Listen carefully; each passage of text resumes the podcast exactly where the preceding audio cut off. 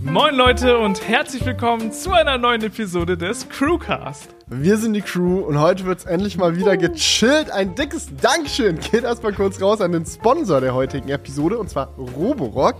Und, ja, Leute, ich hoffe, ihr habt uns vermisst. Wir waren letzte Woche gar nicht da. Wem ist es aufgefallen? Ich würde ja sagen, wem hat jemand bemerkt? Also ich würde ja sagen, ich habe dich vermisst, Julian, aber wir haben uns letzte Woche einfach trotzdem gesehen. Wir haben uns in Berlin ja. getroffen, nämlich beim Formel E-Rennen. Es ist tatsächlich passiert. Ein Motorsportwochenende mit meinem Julian. Ich konnte es kaum fassen. Es war eine absolute Gaudi. Ja, ich hätte es auch nicht gedacht. Aber ich war sehr, ich war sehr froh, dass du auch da warst. Äh, und äh, ihr müsst euch vorstellen, ich konnte jetzt mal richtig in Felix Welt eintauchen, weil Felix ist ja, also ihr merkt das ja hier schon immer im Crewcast. Wenn er davon redet, dass Formel 1 Wochenende war, dann ist das für ihn so, ah, das Ding. Und, und äh, jetzt, Formel E ist ja quasi fast so gut wie Formel 1. Ja, aber bei, bei Formel E hatten wir jetzt ja den Vorteil, vor Ort zu sein. Ne? Das ist ja nochmal was mhm, anderes. Mhm, und da konnte richtig abgenördet werden. Also ja. Felix wusste jedes Detail. Äh. das Geilste war, wir waren so zehn Minuten vor Ort und Julian sagt so direkt zu mir, also Felix, echt so, du läufst hier wirklich durch wie so ein Kind, das sich über alles freut, ne? Und ich so, ja, ja komm, gib's einfach gleich auf, Julian. Lass dich von mir anstecken, genieß das Rennsportfieber. Das hat auf jeden Fall sehr sehr viel Bock gemacht. Ansonsten haben wir diese Woche, glaube ich, eine Episode für euch mit am, Spar am Start mit vielen Themen, die aber nicht Apple und nicht Tesla beinhaltet haben oder beinhalten werden. Und ja. das, obwohl wir eine Woche ausgelassen haben. Ist es nicht krass? Wir stecken jetzt quasi einen zwei Wochen Zeitraum voller Themen ab und es ist nix von Apple und nix von Tesla dabei. Also du willst quasi sagen, dass es in dieser Episode, also du willst mit mir so eine kleine Wette eingehen, dass wir diese Woche, äh, diese Woche in dieser Episode nicht über Tesla und Apple sprechen. Dass wir es schaffen, ja? Oder du ja. meinst, es schleicht sich dann noch irgendwo ein. Das kann natürlich ja. immer passieren. Ist ja auch nicht so, als ob nichts los war äh, bei Tesla die Woche oder so. ähm, aber ja, da das kehren wir jetzt einfach mal alles unter den Teppich. Nee. Genau, wir machen jetzt mal wirklich, wir nehmen das jetzt mal ernst und heute ist genau. einfach mal eine Episode, da blenden wir das aus. Genau, und wir sprechen wir nur über andere Dinge. Wir sprechen später noch genau. über neue Google-Produkte, über von Ex-Apple-Mitarbeitern Produkte, das ist ja wohl erlaubt. Ne? Also über Humane. ja, also wenn ich jetzt über niemanden mehr reden darf, nur weil er mal äh, bei Apple im Headquarter einen Fuß reingesetzt hat, also da hört es ja dann irgendwo auf. Also genau. ein bisschen Freiheit muss ja wohl noch erlaubt sein. Ganz richtig. Und ähm, ja, womit starten wir? Ich würde sagen, mit was ging die klar. Woche, ne? Ja, also. Was ging die Woche? Oder was ging die Wochen? Es sind ja zwei Wochen jetzt vergangen. Und ich muss sagen, die letzte, also wenn wir reinsteppen, direkt nach der letzten Crewcast-Aufnahme, mhm. Julian, dann warst du noch bei uns in Leipzig zu Besuch. Can stimmt. you believe it? Lol. Ja, stimmt. Der letzte Crewcast, der war ja sogar, wir haben uns in letzter Zeit echt häufig gesehen. Das muss weiter so gehen. Mhm. Ähm, ja. Auf jeden die Fall. Bromance ist wieder auf einem neuen Level angekommen, auf jeden Fall. Hatte ich, hatte ich in, im letzten Crewcast schon über euren Kaffee ähm, es ist krass, dass du jetzt schon direkt wieder damit ankommst. Also das scheint wirklich einen nachhaltigen Effekt bei dir hinterlassen ja. zu haben. So einen nachhaltigen Der Ostfriese wurde komplett der, der, in mir komplett geturnt. Nee, du hast in der letzten Crewcast-Episode schon davon geschwärmt. Ah. Und wir meinten ja in der letzten Episode dann auch, ja, du musst mal noch mit äh, Jonas umgebauten Tesla fahren und da mal dein Feedback ah, äh, ja, ja, rausgeben. Und ich hatte dich schon so ein bisschen getriezt, dass ich meinte, ah, das wirst du wahrscheinlich nicht wertschätzen können. Aber du, du bist da wirklich aus hier aus dem Tesla von Jonas ausgestiegen mit den Worten, also der Kaffee hat mich mehr geflasht. das fand ich so passend. Das war einfach richtig Julian und das zeigt auch nochmal, wie gut der Kaffee ist. Ja, nee, aber ich will jetzt hier, ich will jetzt hier gar nicht so ein Vibe haben, dass, dass das Auto nicht gut wäre. Nein, nein, nein, aber Quatsch, der, das habe ich nur als Scherz Der gesagt. Kaffee war einfach überraschender, weil da dachte ich mir so von Anfang an so, ja, das ist komplett überbewertet. Und äh, mhm. bei dem Auto, das ist halt geil fährt und geil umgebaut ist, da hatte ich jetzt keine Zweifel dran. nee, und deswegen Kaffee, war der Überraschungsmoment einfach höher. Ja, der, der, der, Kaffee hat einfach wirklich, der hat geknallt. Ja. Ich muss auch sagen, ich war jetzt auch einige Tage unterwegs. Also meine letzten zwei Wochen, Leute, waren oh. crazy. Wir haben nicht deswegen den Crewcast ausgelassen, weil wir irgendwie keinen Bock hatten oder so, sondern es war einfach zu viel los. Und ich finde das immer witzig, wenn bei einem so richtig viel los ist, aber kein Videos keine Videos erstmal kommen. So, ja, da war, es war, es war viel los und es wurden auch Dinge gedreht. Aber nicht alles darf man immer gleich posten, nachdem man es gedreht ah. hat. Also waren noch ein paar Geheimaktionen mit dabei. Und ja, ey, du, ich bin wirklich, ich bin der European International Jetsetter jetzt, glaube ich, irgendwie gewesen, ja. die letzten Wochen. Bei uns war es genau andersrum. Wir haben äh, in der letzten Woche, glaube ich, äh, drei Videos rausgeballert. Ähm Alles zu Sachen, die, oder zwei Videos davon zu Gerüchten. Mhm. Mm, das äh, geht ja natürlich, da müssen wir auch heute sowieso noch drüber sprechen, Pixel und Humane. Ähm, ja, also ich habe das dann einfach ausgeglichen. In der Technik-YouTube-Welt war dann trotzdem genügend äh, Content da, auch wenn Herr Barlinger noch NDAs unterschrieben hat. Ja, ja, ich war da sehr neidisch. Ich habe mich da direkt, ich habe da meinen Neid nicht verborgen, als wir uns dann bei der Formel E gesehen haben. Ich meinte auch direkt ja, so, Alter, ihr habt richtig rausgelachst, ne? Also irgendwie so drei Videos ja, online gegangen und bei mir so keins. Aber ich bemühe mich, Leute. Ich bin dran, versprochen. ja. Naja, so gut. Ans ansonsten, äh, was ging die Woche? Ein Thema, über das ich noch mit euch allen quatschen wollte, auch wenn es jetzt vielleicht ein bisschen äh, durch ist mittlerweile, aber ich glaube, jetzt kann man auch sagen, das ist jetzt so ein Punkt, wo die Leute, die keine Spoiler mehr haben wollen, da ist dann auch selber schuld, wenn ihr den Mario-Movie noch nicht gesehen habt. Ähm, also wir spoilern oh. jetzt hier nicht groß, keine Sorge. Ja. Aber eine Sache, die wir nach der letzten Crewcast-Aufnahme, ich glaube sogar noch am selben Abend oder am Abend drauf gemeinsam ja, direkt danach, haben. direkt danach, ja. ja war ja, halt der Besuch beim Mario Movie in Leipzig, ne? Mhm, und wir waren in diesen, wie nennen sich die, 4D-Stühlen? Ähm, boah, jetzt weiß ich auch nicht. Wir waren nicht in einem 4DX-Kino, sondern Xbox oder so.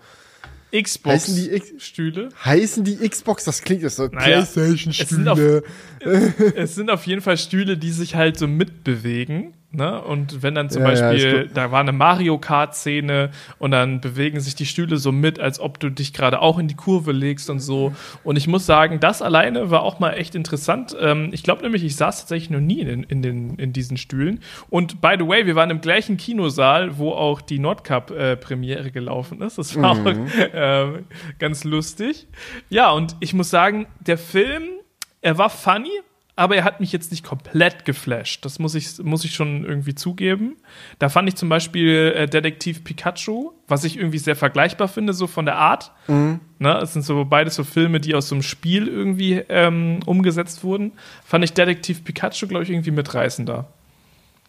Ja, mitreißender aber es war trotzdem, stimme also ich, ich auf jeden Fall bereut. zu. Ich finde, was ja. man über den Mario-Film sagen kann, übrigens erstmal kleiner Einwurf an der Stelle, D-Box heißen die Sitze. Ich habe gerade nochmal nachgeschaut. D-Box. Ähm, aber was man auf, über den Mario-Film auf jeden Fall sagen kann, ist, dass er jetzt nicht durch seine packende mhm. Story glänzt. Also es ist jetzt, wer jetzt sich denkt, oh, da haben die jetzt sicherlich einen emotional packendes äh, Ding draus gemacht, das äh, ja. gleichzeitig noch äh, gute Werte wie Freundschaft und Familie vermittelt, während es irgendwie simultan äh, alle Mario-Referenzen einbaut und bliblablub. Nee, es ist definitiv eher ein Film, der für den kurzweiligen Moment gedacht ist, der einfach einen Haufen unterhaltsamer Szenen aneinander reiht, ohne jetzt irgendwie was Größeres irgendwie zu sa sagen zu wollen oder transportieren zu wollen. Und ich glaube, das ist auch ein Grund, warum viele dann enttäuscht aus dem Film rausgegangen sind, also unter den Kritikern, ah, unter den Filmkritikern. Okay. Nee, jetzt nicht bei uns in der Gruppe, aber unter den Filmkritikern gab es ja einige, die den Mario-Film eher, ja, mal so mittel bewertet haben. Ich muss aber sagen, als jemand, der wirklich viel im Mario-Universum sich aufgehalten hat in seinem Leben und auch großer Nintendo-Fan ist, fand ich's unfassbar beeindruckend, wie viele geile kleine Referenzen, die eingebaut haben. Also du hast einfach gemerkt, dieser Film wurde jetzt nicht einfach random irgendeinem Animationsstudio gegeben, so, ja, ja, Mama, irgendwas mit Mario, sondern die Leute, die an diesem Film gearbeitet haben, denen ist Mario und das ganze Universum wichtig, weil bis in kleinste Details halt so viele Sachen aus dem Mario-Universum rausgezogen und in diesen Film gesteckt wurden. Alleine wie akkurat diese Mario Kart-Szenen gemacht waren, also die ganzen Karts haben sich wirklich ja. wie im Spiel verhalten halten. Du kannst so driften bis zu den lilanen ähm, Funken, die dann aus den Rädern rauskommen, um den maximalen Boost zu getten und lauter so ein Kram. Also da haben sie wirklich sehr drauf geachtet. Es gab Witze, die konnte man schon kommen sehen, wenn man sich damit auskennt, was verschiedene Pilze in Mario bewirken und so. Es war, na, an der Front wirklich Respekt geht raus, hat mich sehr abgeholt. Ja, das stimmt echt. Also es waren, es waren doch echt einige wirklich lustige Witze generell in diesem Film. Also auch äh, Bowser fand ich irgendwie sehr nice gemacht. Also es war auf der einen Seite sehr düster, aber dann auch immer wieder diese komplett alberne Komponente da drin. Ähm, das hat alles irgendwie gut gepasst und war unterhaltend, aber ich habe danach jetzt nicht gedacht, oh, ich sehe die Welt mit anderen Augen.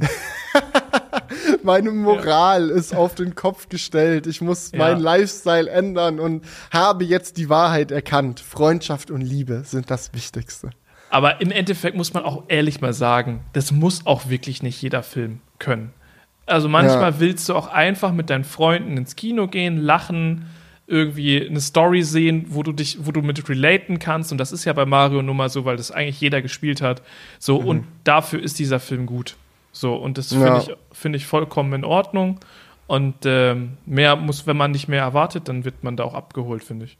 Ja, ich muss sagen, mein persönliches Highlight war aber gar nicht im Film selbst, sondern im Kino, denn die hatten im Kino äh, ein NES aufgebaut, also ein altes Nintendo Entertainment System mit dem ersten Mario-Spiel und nicht irgendwie Emulator, dies, das. Nee, da war ein Röhrenfernseher mit einem angeschlossenen NES. Die Cartridge hat drin gesteckt. Es waren zwei Controller daneben. Man konnte, bevor der Film losgeht, nochmal so richtig oldschool, ein bisschen klassisches Mario zocken. Und das ist halt so Detailverliebtheit. Da war ich direkt, also so, der Film hat noch nicht mal angefangen und ich war schon im Fieber. Also da kann man noch die ja, Props Wir waren schon fast zu spät, weil, weil ich, musste, ich musste Felix da so richtig wegreißen. Felix, der Film fängt jetzt an. Komm, wir müssen da jetzt rein. Nein, ich muss noch spielen. Ja, Typisch, so. Typischer Felix, ja, Spielkind konnte man wieder, konnte man da wieder nicht wegkriegen. Ja, aber haben dann noch pünktlich den Film geschaut. Also ich muss sagen, ich würde ich würd ihn schon Leuten weiterempfehlen zu schauen. Also ich fand, ich fand's, ähm, ich fand's nice. Ja, kann man machen. Kann man nicht anders genau. sagen. Äh, nachdem die ganze Kiste durch war, äh, hat sich Julian, glaube ich, dann auch irgendwann wieder verabschiedet und ist nach Hause gedüst. Ich ähm, war noch bei dem, Volks ah, nee, stimmt. Bei dem Volkswagen-Event war ich tatsächlich. Du warst noch. beim ID7-Launch. Das war ja auch noch. Oh, das steht gar nicht ja. auf unserer Themenliste, aber erzähl mal, wie war es? Das interessiert mich jetzt. Ich muss auch sagen, ich war noch nie auf einer Auto-Weltpremiere. Mm, und ich war da so ein bisschen ich hatte irgendwie nicht vor, irgendwas da zu drehen, sondern ich war da einfach mal so, um zu gucken. Ich habe im Endeffekt ein äh, Reel gemacht und ein TikTok aber ich wollte aber da gar nichts zu machen. Also die haben sich doch locker eingeladen von VW, oder? Ja klar, sonst kommst du da ja gar nicht hin. Du musst genau. ja. Das ist auch frech, dann zu kommen und dann einfach nichts zu machen. Genau, zu kommen und dann einfach nur am Buffet zu sitzen. Das geht ja auch nicht. Deswegen habe ich dann, habe ich da. Aber ich fand es auch ehrlich gesagt spannend, was die gemacht haben. Ähm, mhm. Da können wir gleich noch drüber sprechen. Aber ähm, erstmal so ab, abgesehen vom ID7 fand ich es einfach mal interessant, so diese Autojournalistenwelt zu sehen und so mir das mal anzugucken, wie das da so läuft. Ich habe dann da auch ein paar Gesichter äh, getroffen, die man schon mal gesehen hat, mit denen man sich ein bisschen unterhalten konnte. Und da konnte ich dann einfach mal so ein bisschen dumm reinfragen: So, du, wie läuft denn das jetzt hier bei so einem Autojournalismus-Event? Äh, wer ist denn jetzt so hier? Und äh, die so: Ja, wir haben dieses Auto alle vorher schon gesehen. Ähm, wir wissen jetzt eh, was hier kommt. Ich habe in dem Auto schon gesessen, aber hey, ich bin halt jetzt noch so da. Und ähm, ja, gut, das ist aber auch VW-typisch, ne? Die launchen halt ihre Autos so mega gestreckt. Phasen. Ja, äh, ja, genau, das fand ich auch interessant. Also dann gibt es halt erst irgendwie so einen Prototypen, der abgeklebt ist, ne, aber wo man schon mal sich reinsetzen kann und wo es dann auch schon einzelne Fahrevents gibt. Und äh, dann gibt's dann die nächste Phase, wo der Wagen dann nicht mehr abgeklebt ist, aber man darf dann sich, glaube ich, nicht reinsetzen, sondern den nur so von außen filmen. Und dann kommt die Weltpremiere, da steht dann das Auto, was nicht abgeklebt ist, was man aber trotzdem, wo man sich dann auch reinsetzen darf, aber nicht mitfahren darf. Und dann nach der Weltpremiere gibt's dann den Schritt, wo dann das Auto nicht abgeklebt ist und du auch irgendwann mitfahren darfst auf so Fahrevents. Also mhm. ganz wild. Also da muss man erstmal durchsteigen.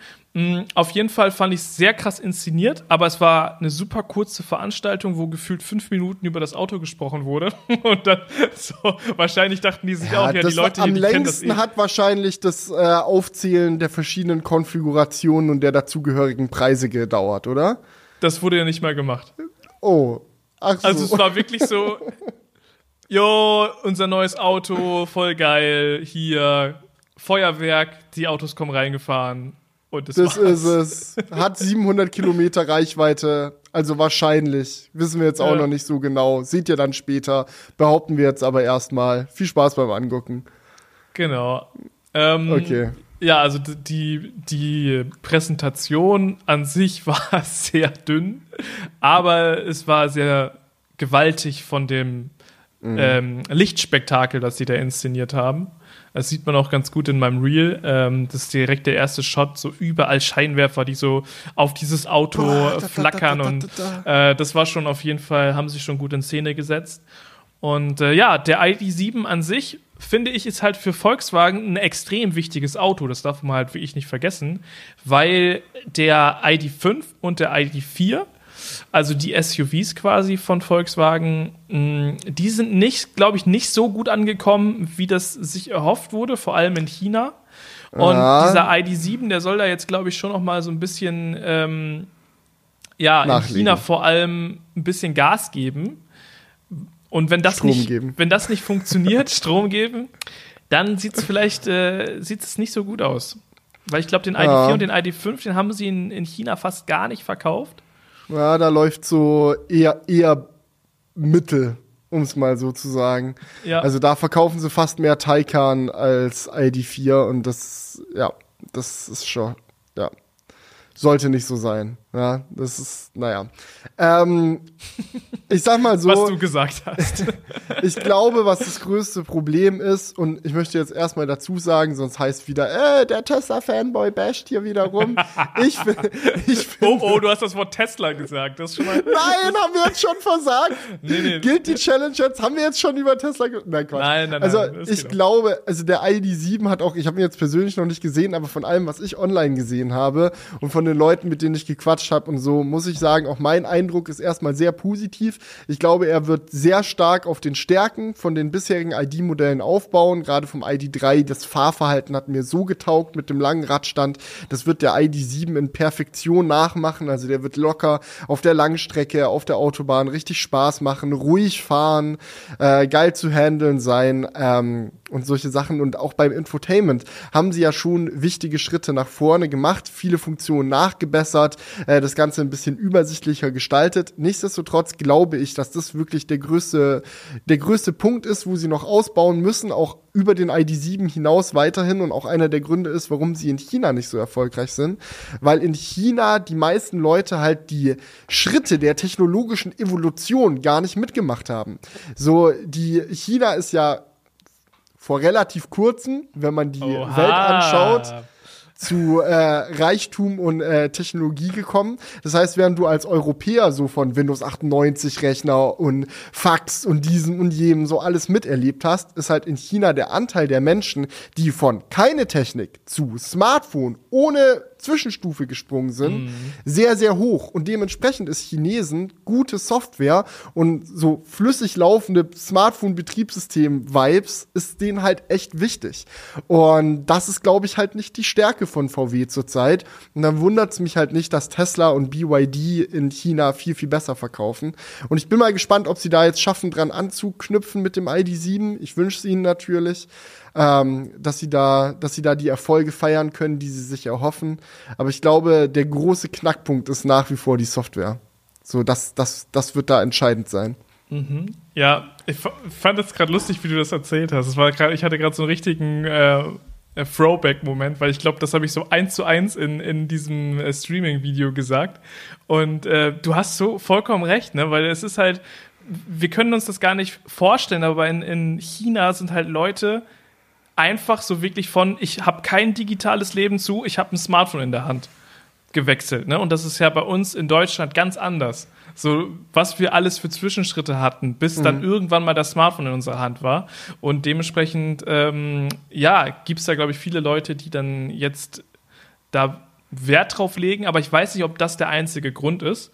Ich muss aber sagen, ich fand das Betriebssystem beim ID7, da gibt es ja eine komplette Neuauflage, fand ich jetzt so von dem, was ich jetzt da in der kurzen Zeit sehen konnte und ausprobieren konnte, auf jeden Fall sehr nice, muss ich sagen. Also es ist, wenn man das mal mit anderen Automobilherstellern vergleicht, ist das schon deutlich besser. Das muss man halt auch sagen. Ne? Man, man basht da immer viel rum und gerade beim ID3-Launch gab es ja richtig heftige Schnitzer. Aber wenn man sich mal so anguckt, was andere Hersteller teilweise für ein äh, Infotainment-System bauen, mhm. ist das schon dann noch eines der besseren. Das muss man halt auch sagen. Ich denke da an den BMW iX zum Beispiel. Oh, das ist so schrecklich. Oh, das war jetzt Julians Reaktion, der ich aber voll und ganz zustimme. ich weiß noch, wir haben abends bei dir irgendwie ein Video zum iX geguckt und wir beide waren so, oh nein, oh nein, das kann man Dieses sich ja nicht Auto anschauen. Entsetzt mich einfach. Naja, egal. Das ist halt ja, verschiedene Hersteller, verschiedene Stärken und Software scheint aktuell noch nicht sich die Stärke der äh, deutschen Hersteller zu sein. Aber es ist schön zu sehen, dass sie da in eine richtige Richtung gehen, viele Features nachliefern, ja. die Elektroautofahrer äh, brauchen, die wichtig für das alltägliche Leben im Elektroauto sind. Und ich glaube, der ID7 ist da auf einem guten Weg. Genau. Ja, äh, auf einem guten Weg war ich auch. Ähm, ich bin nämlich nach Frankreich gedüst. Das kann ich mal kurz. Ich will das gar nicht zu weit ausweiten. Ich glaube, ja. ich kann da nächste Woche mehr erzählen oder übernächste Woche. Ich muss mal gucken, wann dann die, wann dann die entsprechenden NDAs fallen. Aber ich war aus, auf geheimer Mission an der Côte d'Azur, an der Paul Ricard Rennstrecke unterwegs. Hab da einen kleinen äh, Roadtrip zusammen mit Jonas gemacht und es hat so Bock gemacht. So Langstrecke mit Elektroauto kann so chillig sein mittlerweile. Wie ihr jetzt versucht, das Wort Tesla da, zu vermeiden. Schön. Ich, ich habe was für du also ich habe jetzt gar nichts explizit über über ja, mein Fahrzeug gesagt. Es macht so Spaß gesagt. mit Elektroautos unterwegs zu sein. Du, ich glaube, es hat keinen Unterschied gemacht, ob ich jetzt mit dem E-Smart oder mit dem Plaid ach, ah, das wäre genau gleich gewesen. Aber das wäre jetzt gelogen, das wäre jetzt komplett gelogen. Vielleicht mit dem neuen ID7, weil der also der hat ja WLTP mäßig mehr Reichweite mhm. als sein Plaid. Ja, auf jeden Fall und mit äh, 200 kW laden geht auch schon mal einiges. Also ja, das, also oh, ich, das ich hab, und äh, eine Sache Matrix, noch, bevor es weitergeht. Scheinwerfer, eine funktionierende Schildererkennung, du, da hat da einiges zu bieten, was mein Und Auto der hat äh, Head-Up-Display äh, mm. in der Basiskonfiguration. Und Oha. das Beste für mich, das ist der Ostfriesenwagen. Der wird in Ostfriesland gebaut, in Emden. Also, ne, da schlägt mein Herz dann auch direkt höher, als ich das ja. gelesen habe. Da kommen die Heimatgefühle auf. Ja. Genau. Da will ich mir direkt so ein Auto schnappen und damit mal richtig schön an die Nordsee fahren. Ne?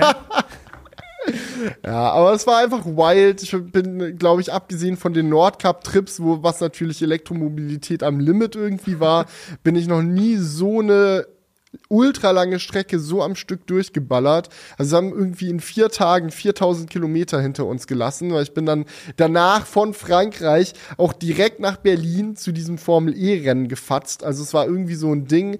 Äh, Mittwoch ging's los Richtung Frankreich und am Samstag war ich dann wieder zurück in äh, Berlin am Start.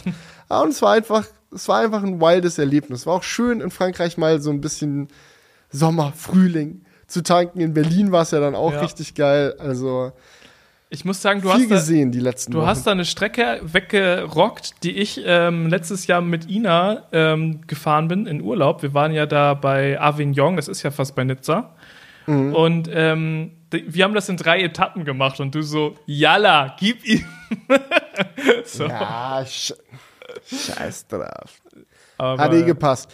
Ja, naja gut, ich würde sagen, aber bevor wir jetzt äh, das Formel E-Wochenende noch ausweiten, kommen wir erstmal noch zu einem kleinen Tech-Thema. Oh ja, Und mit oh ja. klein meine ich eigentlich eher Groß. massiv, enorm. ja, ähm, humane, ne? Leute, ja. erinnert ihr euch noch? Humane, diese mysteriöse Firma, die von vielen hochrangigen Ex-Apple-Mitarbeitern geleitet und ähm, auch generell bestafft wird. Also alle Mitarbeiter dort oder gefühlt die Hälfte der Mitarbeiter sind irgendwie früher bei Apple gewesen. Und das ist dann nicht auch irgendwie so, ja, der Hausmeister von Apple ist da jetzt nein, auch nein. Hausmeister, sondern das sind richtig wichtige Leute, die Apple verlassen haben, um bei Humane zu arbeiten. Eine Firma, die von sich selbst sagt, dass sie menschliche Technologie bauen wollen, die uns uns nicht aus dem Leben rausholt, sondern uns stattdessen im Leben unterstützt. Es gab mhm. viel Spekulation. Alleine hier im Crewcast haben wir schon viel drüber geredet. Was könnte das sein, was die da bauen? Und jetzt haben wir es zum ersten Mal gesehen. Ja, und Leute, ich Bisschen muss sagen, zumindest. Es ist extrem spannend, das Thema, weil ich finde, es ist immer noch, es sind immer noch sehr viele Fragezeichen da. Und ich frage mich zum Beispiel auch, hat dieses Gerät, was sie uns dort gezeigt haben, überhaupt funktioniert? Würde ich einfach gleich nochmal so in den Raum stellen. Ähm, oder war das alles, äh, war das alles inszeniert?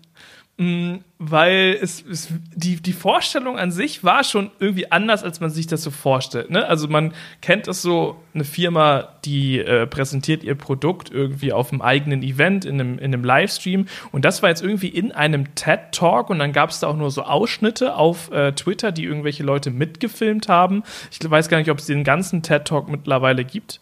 Ich glaube wahrscheinlich schon.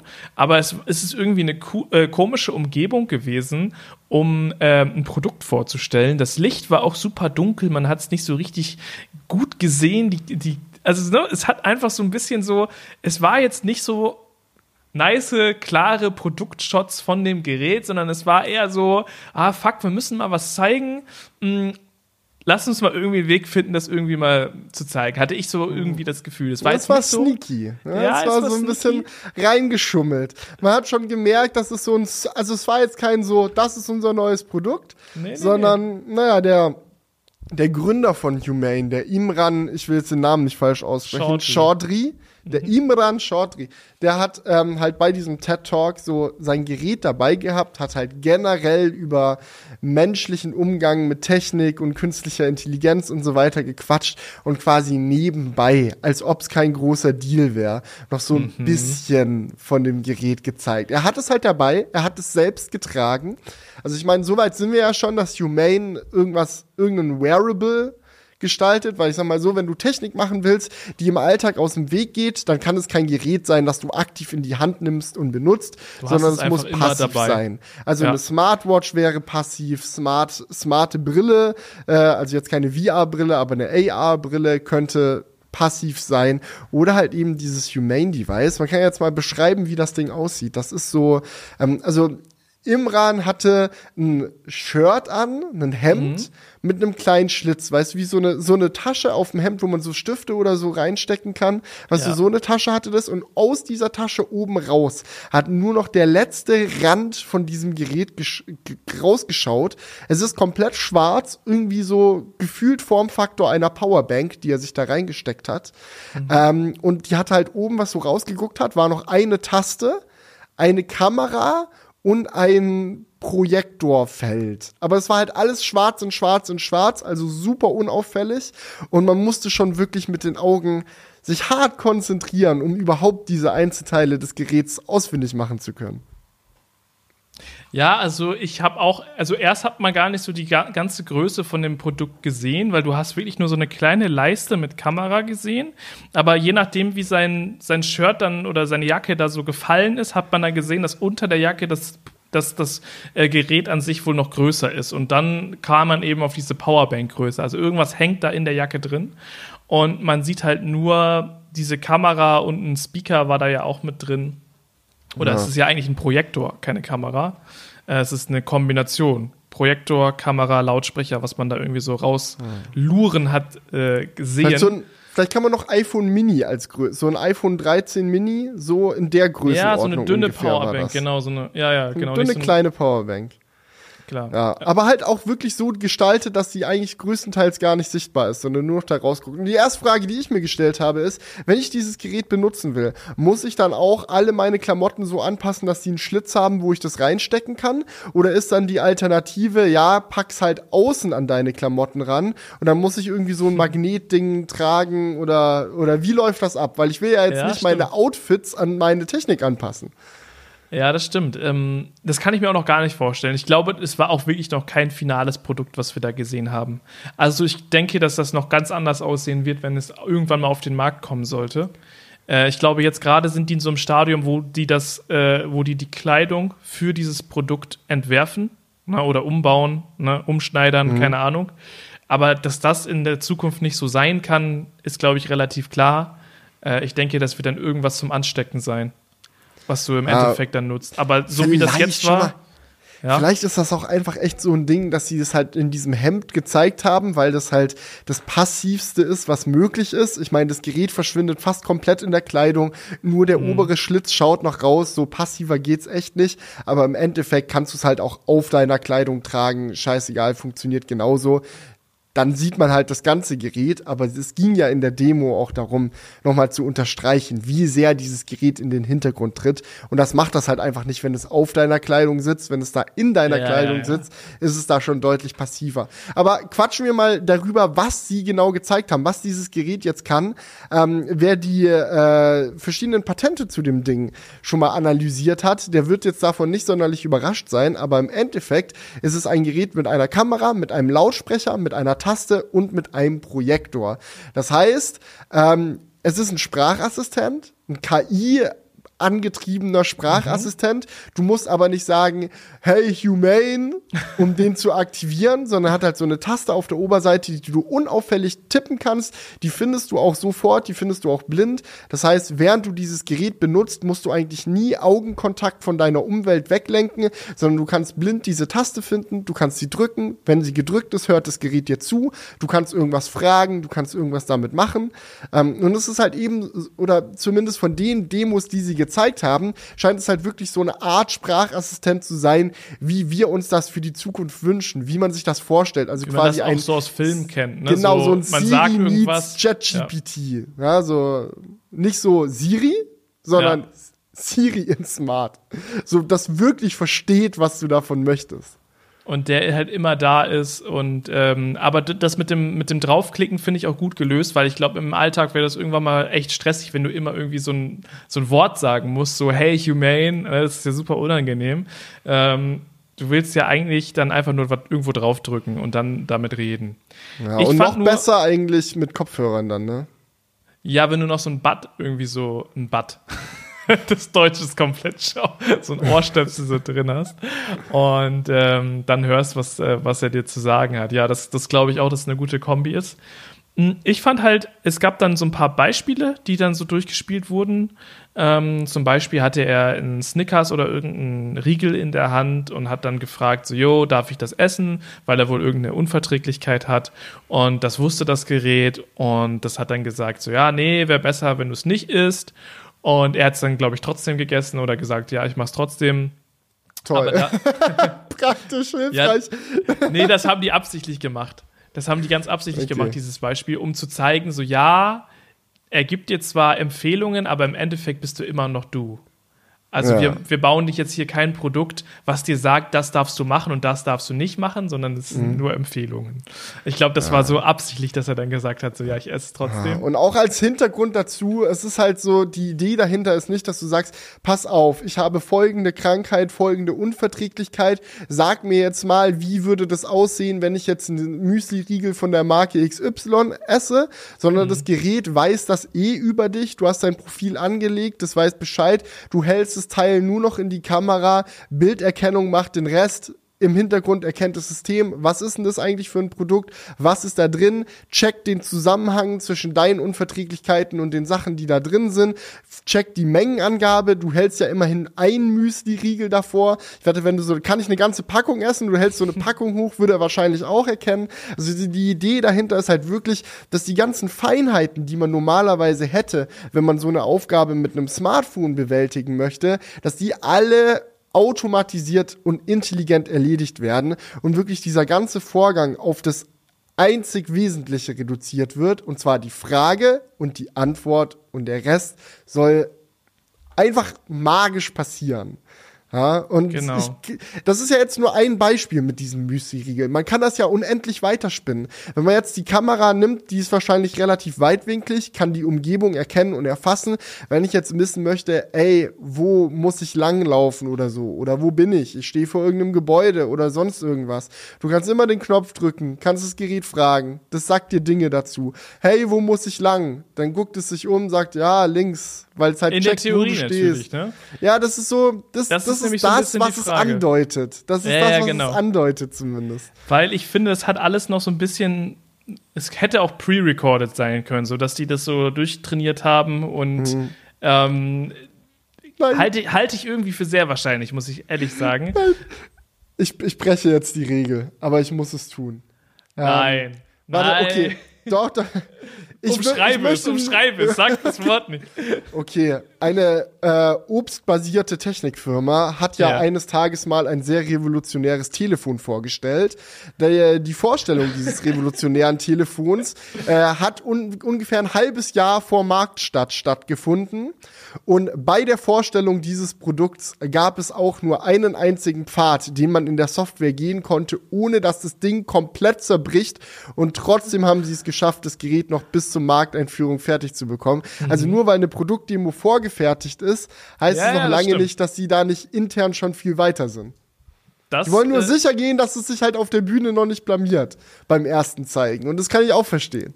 Da- Das stimmt schon, ne? Aber ähm, man, man darf da jetzt, glaube ich, auch noch nicht sagen, so, yo, die haben jetzt schon den krassesten Durchbruch ever gehabt, weil das weiß man einfach noch nicht. Die haben eine, eine Idee und wie, wie gut diese Idee eigentlich gerade funktioniert, das ist noch so ein bisschen unklar. Ähm, ich wünsche mir natürlich, dass, dass sie schon sehr weit sind, aber das kann man ja zu dem jetzigen Zeitpunkt leider noch nicht sagen. Na, eine so Sache, so über sein. die ich auch mit dir quatschen möchte, Julian, ist dieser Projektor, der da eingebaut ist. Da Weil haben jetzt wir haben wir schon gesagt, so, Genau. Genau, jetzt haben wir nämlich schon gesagt, okay, das Gerät passt da wohl rein, das hat wohl einen Lautsprecher, man kann die Taste drücken, das ist ein Sprachassistent, es hat eine Kamera, das heißt, es erkennt deine Umgebung und kann interaktiv halt dir Sachen erzählen und machen und tun. Aber du möchtest ja vielleicht nicht immer mit deinem Sprachassistenten reden. Die besten Interaktionen sind häufig die, die ganz passiv nebenbei und stumm passieren können. Und dafür hat das Gerät auch ein Display. Es hat aber halt quasi eine Art Display, die nicht wie eine Smartwatch oder ein Smartphone halt wirklich ein physisch existentes Display sind, sondern dieses Humane-Gerät macht deine Hand zum Display. Das heißt, wenn du Ja. etwas angezeigt haben möchtest oder wenn etwas angezeigt werden muss, hebst du deine Hand, die Kamera erkennt, wo befindet sich deine Hand, der Projektor aktiviert sich und projiziert quasi getrackt auf deine Hand die Menüoberfläche. Das Beispiel, was sie jetzt gezeigt haben, war, ein Anruf kommt rein, du hebst deine Hand, du siehst, wer anruft, ohne dass das Ding anfängt mit dir zu reden und du musst dann auch nicht sagen, hey Humane, nehme den Anruf an, sondern du tippst halt auf deine Hand an die Stelle, wo der Annehmen-Button angezeigt wird und schon bist du im Telefonat drin. Also Ja. das ist so die, die Idee dahinter. Da frage ich mich auch, ähm, wie soll das funktionieren, wenn du deine Hand gerade in der Hosentasche hast? Was? Was ist das? Ja, dann holst du deine Hand aus der Hosentasche raus. Ja, Was ja gut, aber dann Hä, muss, es also, ja, dann muss es ja schon irgendwie ein, irgendwie ein Laut von sich geben, so unter dem Motto, hey, da kommt, oder es vibriert oder irgendwas, ne? Das ist jetzt einfach so naja, deine Hand. Ne? Na, das, ist ja schon- eh klar. Du läufst ja jetzt Okay. nicht die ganze Zeit mit deiner Hand vor deinem Körper rum. Also, das ist ja, das ist ja wohl die Basics. Das ist ja eh klar. Das, das ist die Basics, okay. Mm, Weil ich muss sagen, das ist jetzt so der Punkt, wo es so ein bisschen ähm, sketchy wird. Ähm, ich finde nämlich, auf der einen Seite ist das cool, aber dann denke ich mir, ist es wirklich cool im Alltag? So, weil man hat dann halt so gesehen, bisher, was wir erklärt haben, war ja alles nur so Sprachkommunikation. Ne? Du fragst, so darf ich das essen, zeigst was in die Kamera. Das ist ja komplett ohne irgendein Interface. So, jetzt haben wir ein Interface, aber auf unsere Hand projiziert. Und wenn du dann auf deine Hand so tippst, wie auf so ein Touchscreen, erkennt der Projektor das halt auch und setzt es um. So, aber es war halt so vom, vom Bild, was man jetzt gesehen hat, schon eher so düster und ah, es, es ist jetzt nicht vergleichbar, überhaupt nicht mit so einem schönen Display. Ne? Also es ist einfach so, ja, man kann das schon erkennen, aber es ist jetzt auch nicht geil. Würde ich, So Okay. würde ich das beschreiben. Ich steppe da mal direkt rein, weil ich dieses Thema ultra spannend finde und sagen Ja. muss, dass ich da wirklich denke, dass sie auf, der, auf dem komplett richtigen Pfad sind und Ja. auch mit dem, so wie es jetzt aussah, also da, da muss nicht mehr viel passieren, meiner Meinung nach. Das ist jetzt nicht so Okay. Beta und wenn man das noch zehn Jahre weiter denkt, dann ist es cool. Nee, das ist cool genauso wie es ist. Denn wenn man so einen Projektor in die Hand, äh, der auf die Hand projiziert, einbaut, dann gibt es mehrere Faktoren, die erfüllt werden müssen. Faktor Nummer eins. Es muss immer sichtbar sein, selbst wenn du unter knalle Sonne draußen stehst. Es kann nicht sein, die Sonne scheint, dein Gerät funktioniert nicht mehr. Ah, ah, muss immer gehen. Das heißt, Und dieser, er stand in dieser, einem mega dunklen Raum, ne? Also, Genau, klar. Jetzt für die Demo natürlich extra, aber damit es in der echten Welt funktioniert, muss es halt auch bei knalle Sonne funktionieren. Absolut. Und jeder, der irgendwann mal einen Beamer benutzt hat, weiß, wie scheiße Beamer aussehen bei nicht abgedunkelten Räumen. Also du hast eigentlich nie einen Beamer, der auch bei Helligkeit geil aussieht. Hast du nie. Die Kontraste sind blöd, die Farbe, Farben sehen doof aus. Das heißt, vom Ding her musst du dich mental eigentlich schon von diesem Wunsch verabschieden, dass dieser Beamer auf deine Hand einen perfektes Bild projiziert, das aussieht wie auf einem OLED-Display. Das kannst du so oder so nicht erreichen, also musst du dir was anderes überlegen. Und was mhm. sie gemacht haben, ist halt ein, einen blauen Laser ja, also das ist wirklich wie, als würdest du mit einem Laserpointer was projizieren, aber nicht in Rot, sondern in Blau und es projiziert halt wirklich ein Menü. Also es ist natürlich schwarz-weiß beziehungsweise handblau. also entweder ist es halt blauer Laserpointerpunkt oder deine Hand. Und ich kann mir vorstellen, dass das bei Helmlicht ganz gut ablesbar ist. Aber was ich noch cooler daran finde, ist, dass es unfassbar minimalistisch ist. Und das passt in meinen Augen perfekt zu dem Vibe, den dieses Gerät hat. Das möchte dich nicht reinziehen. Das möchte nicht irgendwie heavy mhm. unterwegs sein, sondern das möchte so minimalistisch sein, wie es nur irgendwie geht. Das möchte mit Intelligenz deine Probleme lösen und nicht mit komplizierten User Interfaces. Und ich habe die letzten Tage, auch wenn mich einige herumstehende Leute dann sehr blöd dabei angeguckt haben, habe ich mal den Was Test gemacht. Jetzt? Ich war, nein, wirklich. Ich war, ich war übers Wochenende mit Freunden im Erzgebirge unterwegs. Wir sind ein bisschen spaziert, waren wandern, dies, das. Und ja. ich habe mir mal selber die Challenge gesetzt, weil die, der größte Konkurrenz in meinen Augen zum Humane Device ist eine Smartwatch. Ja, weil die kannst du auch, also, habe ich einfach mal den Test gemacht. Ich habe so Navigation fürs Wandern und so auf meine Apple Watch gepackt und immer, wenn irgendwie eine Interaktion nötig war, habe ich mal bewusst drauf geachtet, wie fühlt es sich an, auf meine Apple Watch zu gucken. Mit meiner Apple Apple Watch zu interagieren. Mhm. Und dann habe ich parallel, auch wenn ich das Humane Device noch nicht habe, dann mal unauffällig meine Hand gehoben und mir vorgestellt, wie wär's, wenn jetzt auf meiner Hand dieses Billo-Interface. Ich, te ich teste Technik, auch wenn ich sie noch nicht habe. Scheiß drauf. Geil.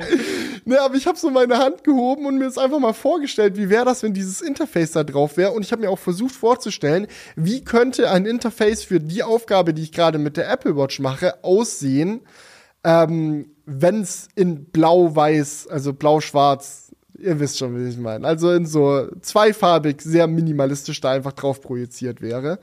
Und ich muss sagen, es gab schon etliche Situationen, in denen sich ein, ach, ich guck kurz auf meine Hand, viel natürlicher und unauffälliger angefühlt hätte, als dieses, ich hebe meinen Arm und fange an, auf meiner Apple Watch rumzudrücken. Und ich kann mir vorstellen, dass wenn sie es wirklich schaffen, die Sachen, die du halt anzeigen willst, so minimalistisch darzustellen, dass es dann gut funktioniert. Manchmal brauche ich nicht mehr als ein Pfeil. Manchmal brauche, weißt du, yeah, bei der Apple okay. Watch zum Beispiel, Wandern ist ein gut, ist, Wandern ist, sorry für meinen Monolog übrigens, aber es muss kurz nee, raus. Lass, lass einfach raus. Wandern war das beste Beispiel. So, ich habe meine Navigationsroute auf der Apple Watch und es gibt ja zwei Ansichten.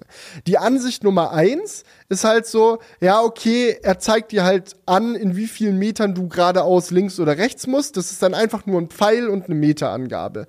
Finde ich an sich geil. Ich habe mich aber häufig dabei erwischt, dass ich dann doch die Kartenansicht aufgemacht habe, um mir sicher zu sein, welche Straße ich jetzt genau langlaufen muss. Wenn da so eine Weggabelung ist, drei Straßen so, und er sagt so, ja, nimm mal irgendwo hier links und ich kann halt entweder doll links oder so ein bisschen links ja, weiß ich nicht. Mache ich die Karte auf und schon fange ich an, an meinem Gerät rumzuscrollen und Dinge zu tun. Ja. Das Humane Device hat eine Kamera. Das weiß genau, wo ich stehe, wie ich in meine Welt gucke. Könnte theoretisch erkennen, wo ich lang muss und mir den Pfeil wirklich das ist einfach nur ein Pfeil, da ist ja nichts dran. Aber es könnte den so auf meine Hand tracken, dass er positionell, ähnlich wie wenn du einen AirTag suchst oder so, immer passt, und schon brauche ich keine komplizierte, bunte Kartenansicht, die mich wieder reinzieht und dann kommt die nächste Notification rein und dann hänge ich wieder fest. Sondern dann reicht auf einmal der Pfeil, easy, okay, weiter. Und mhm. ich, ich glaube, dass sie damit wirklich, das, das könnte geil funktionieren.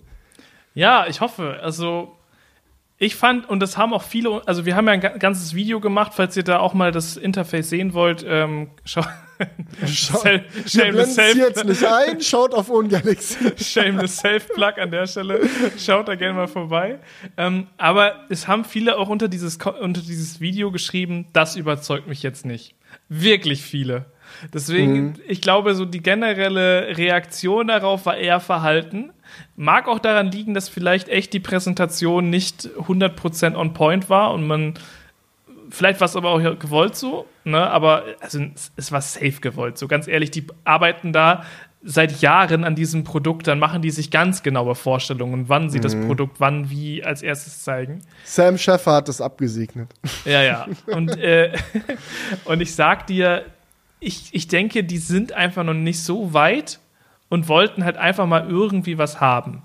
Mhm. Und ja, ich muss sagen, da hat mich so dieser erste Eindruck noch nicht so 100% abgeholt, muss ich dir ehrlich sagen. Ich muss auch sagen, bei meinem Experiment Apple Watch versus imaginäres Humane Device ist mir auch eine Situation untergekommen, die ich mir mit dem Humane Device fast schon unmöglich vorstelle. Okay. Äh, und zwar liebe ich die Apple Watch als Sucher für Kamera.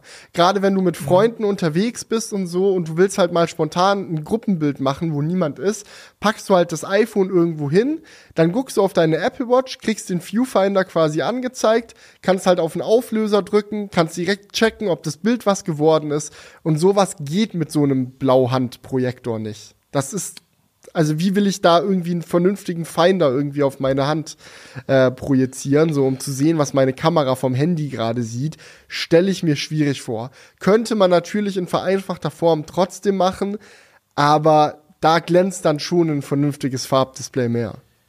Ich glaube aber, es gibt halt dann auch, auch äh, Situationen, wo dieses Gerät dann auch einfach an seine Grenzen kommt immer wenn du irgendeinen Content sehen willst, ein Foto, ein, ein Text, gut, Text kann man sich noch ausgeben lassen, aber ich glaube, und auch anzeigen lassen, aber ich glaube, es wird halt Momente geben, ähm, wo dieses Gerät an seine Grenzen kommt und es ist einfach ein Gerät, um weniger ans Smartphone zu gehen. Es ist nicht das Gerät, was äh, dazu führt, dass wir keine Smartphones mehr haben, sondern es ist vielleicht das Gerät, das dazu führt, dass wir weniger das Smartphone benutzen. Ja. Bin ich ganz so. bei dir. Ich muss sagen, im Endeffekt kann man diese ganze Präsentation von Humane und alles, was da gerade abgeht, relativ easy runterbrechen auf folgende Frage.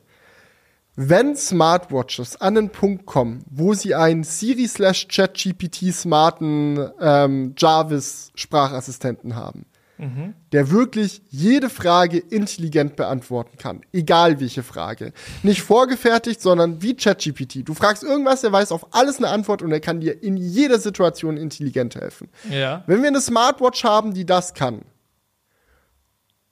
wo ist dann der Punkt, dass der Humane besser macht als das? Ja, der Punkt ist dann einfach nur dabei, dass Humane die, die äh, Umgebung erkennt durch die Kamera. Und sie könnten halt irgendwie dadurch besser einschätzen, okay, was macht denn der Typ gerade? Ähm, ne? Oder was hält der in, der Hand? Solche Sachen. Die kann halt die Smartwatch nicht. Außer da wird auch noch irgendwie creepy eine, eine Kamera eingebaut, aber da müsstest du die ja auch immer so halten, dass sie das dann sieht. Äh, also ich glaube, das ist der Punkt, wo ähm, Humane der Smartwatch voraus wäre wie viel das dann wirklich ausmacht, das ist die andere Frage. Aber das mhm. ist der Faktor, den sie der Smartwatch auf jeden Fall voraus haben. Weil auf der Smartwatch kannst du dir auch dein Telefonat anzeigen lassen. Du kannst dir auch einen Pfeil anzeigen lassen, all das, was du eben mit diesem Projektor könntest. Aber was du mit der Smartwatch nicht kannst, ist halt einfach, ähm, ja, die ganze Zeit deine Umgebung filmen. Wo ja auch die Frage ist, wie, wie handhabt man das, wenn dann Menschen mit einer Dauer Kamera durch die Gegend laufen und alles und jeden Film. Ne? Also so, da muss ja auch der ist auch nicht so Ist auch nicht so anders, als wir es eh schon heutzutage haben. Also du läufst an der Straße entlang, steht ein Tesla, filmt dich. Du läufst an jemand vorbei, der eine Instagram-Story macht, filmt dich. Läufst in den Supermarkt, Überwachungskamera, filmt dich. Also es ist dann auch, klar, es ist nochmal ja, die nächste okay. Eskalationsstufe, brauchen wir nicht drum rumreden, so, aber der Zug ist eigentlich schon längst abgefahren.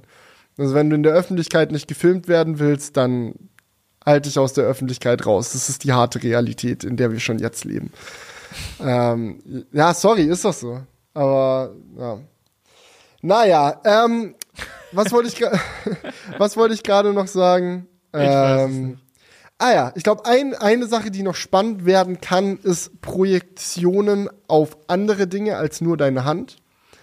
Das ist etwas, das hat theoretisch schon vor knapp zehn Jahren mal Microsofts erstes HoloLens-Video versprochen. Als sie dieses Produkt Oh ja. vorgestellt haben, war so, ja, dieses Gerät macht deine Umgebung zum Display. Du willst ein Auto reparieren, er projiziert dir einen Pfeil dahin, wo du ziehen und drücken musst. Solche Dinge könnte das Humane Device theoretisch auch machen, weil es halt ein Laserpointer für die ganze Umgebung ist, der nicht nur einen Punkt, sondern alles Mögliche anzeigen kann. Ähm, stimmt, ja. Und das könnte wirklich, also wenn die das durchingenieren, könnte es richtig geil werden, weil es halt wirklich der ein intelligenter Assistent für dich und deine Umgebung ist. Gucken wir mal. Abwarten. Mich würde noch interessieren, ob das Gerät im Endeffekt eigenständig ist. Also ob es eine SIM-Karte verbaut hat und du dann damit rumläufst, so, ähm, oder ob das dann noch mit deinem Smartphone gekoppelt wird.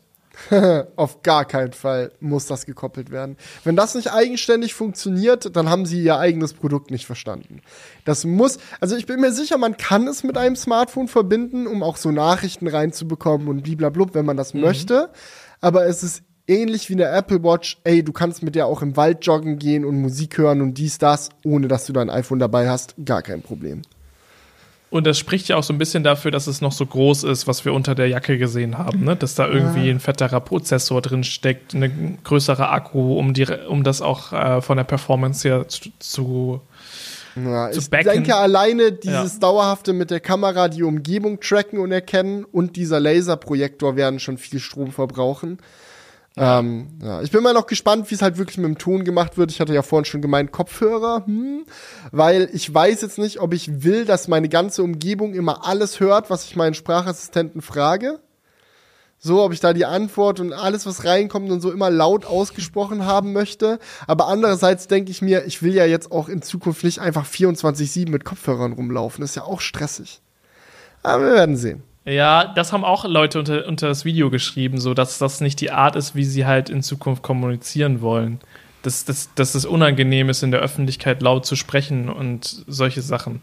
Was ich auch verstehe. Also muss, ich, muss ich auch sagen, ich bin jetzt auch nicht der Dude, der irgendwie in der U-Bahn Siri fragt, äh, was mein nächster Termin ist. Es ist dann, es gibt Leute, die sitzen in der Deutschen Bahn und erzählen in dem, in dem Call gefühlt tausende Geschäftsgeheimnisse, aber dazu gehöre ich nicht, das wäre mir unangenehm. Die ungalligsten Geschäftsgeheimnisse sind sicher. Ja, schminkt's euch ab, Leute. Wenn ihr Julian mal in der Bahn seht, ihr kriegt nichts aus dem raus. Ähm, ja, ist schon richtig. Vor allem auch für so einfache Dinge. So, wenn ich jetzt in der Bahn bin und wissen will, so, yo, schaffe ich meinen nächsten Zug noch? Wie muss ich umsteigen? Gibt's vielleicht eine alternative Route oder so?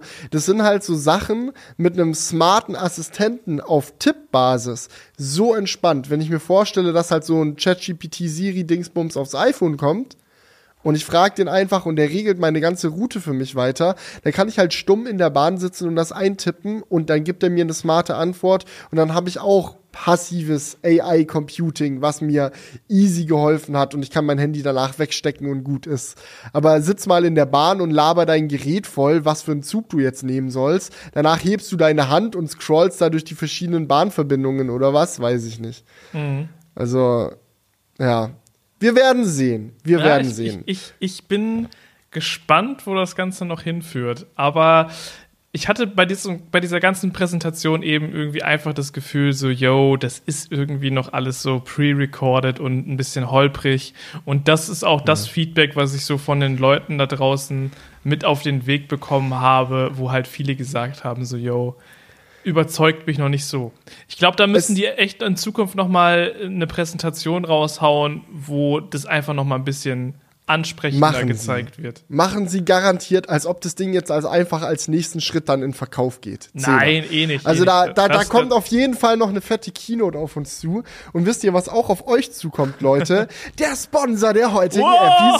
Episode. Ein dickes Dankeschön geht nämlich raus an Roborock mit ihrem Roborock S8 Pro Ultra Staubsaugerroboter. Und dieser kommt vor allem mit einer Besonderheit daher. Ja, der S8 Pro Ultra hat nämlich eine noch weiterentwickelte Absaugstation, die nicht nur den Staub einsaugt, sondern auch euer Wischwasser austauscht und den Wischmob reinigen kann. Also es ist quasi eine All-in-One-Lösung für die Absaugstation. Da fährt dann der Roboter rein und kann danach direkt wieder neu saugen, neu wischen, frisches Wasser. Ihr müsst euch um nichts mehr kümmern einfach, na, die Sorglos-Variante. Genau. Und ansonsten das S8 Pro Ultra Modell an sich, also der Staubsauger-Roboter, der kommt eigentlich mit grundsätzlich den gleichen Funktionen daher wie auch beim Basismodell, also beim S8. Ähm, so hat er eben die Duo-Roller-Bürste. Das sind zwei Bürsten, die so gegensätzlich rollen quasi und somit noch mehr äh, Dreck aufnehmen können. Und das haben wir auch bei uns in der Halle ausprobiert. Wir haben mal den S8 gegen den S7 verglichen und wir mussten sagen, dass vor allem bei so Katzenhaaren uns extrem aufgefallen ist, dass das neue Modell, also die S8-Serie, dort viel mehr aufgesaugt hat. Also man merkt schon, dass die 6000 Pascal im Vergleich zu den 2500 Pascal beim S7 ordentlich Saugleistung haben. Genau, und wenn man halt häufig saugen und wischen möchte, also diese stärkere Saugleistung in Kombination mit der Wischfunktion benutzen will, dann ist natürlich gerade diese Absaugstation echt geil. Von daher ja eigentlich das Träumchen für Haustierbesitzer. Und ich würde sagen, wir bedanken uns an der Stelle direkt bei Roborock für die freundliche Unterstützung. Und wenn euch das Ganze interessiert, checkt doch mal die Links unten in der Videobeschreibung aus.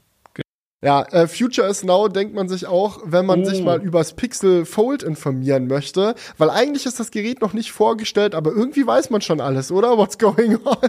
Ja, definitiv. Also das war ja bei den bei den vorherigen Google Launches auch häufig schon so, dass die ähm, Gerüchtelage sehr erdrückend war. Also nicht, nicht die Beweislage, sondern die Gerüchtelage, weil einfach super viel bekannt ist. Es gibt Renderings, es gibt äh, Aussagen zum Preis und ähm, ja, dementsprechend kann man sich schon ganz gut vorstellen, was äh, Google vielleicht äh, demnächst vorstellen könnte. Ähm, und zwar wird es ein Pixel 7a wahrscheinlich geben. Natürlich das äh, Pixel Tablet, das haben sie ja schon selber ähm, angekündigt letztes Jahr. Äh, da bin ich auch sehr drauf gespannt. Und das Pixel Fold ist auch sehr wahrscheinlich, ähm, weil Google sich wahrscheinlich nicht nehmen lassen will, auch selber mal so ein bisschen mit Foldables zu ähm, experimentieren und das eben nicht immer nur Drittanbietern äh, zu überlassen. Ja, ich äh, finde gerade beim Pixel Fold, wenn man da Interesse an Details hat, einfach mal bei John Prosser Frontpage Tech vorbeischauen. Der hat es sich ja schon quasi zur Aufgabe gemacht, immer wenn Google neue Dinge vorstellen möchte, mal mindestens ein entspanntes Jahr vorher reinzusliden und schon mal alles zu verraten. Ähm, und jetzt auch hat er vor kurzem wieder ein Leak-Video gemacht, wo alle möglichen Infos zu den Geräten drin war.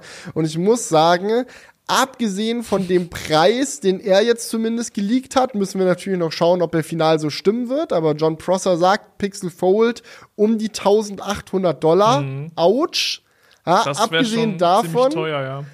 abgesehen davon sieht das Device echt geil aus. Also ich bin ist lange her, dass ich ein Foldable ausprobiert habe und ich glaube, das wird das Gerät, mit dem ich es wieder tue, weil die Google Software, das Google Pixel Erlebnis in Kombination mit so einem Design, was man halt das ist quasi so ein Samsung Galaxy Z Fold mäßiges Design, wo du halt innen ein großes Display hast, außen ein kleines, wie so ein faltbares Tablet einfach.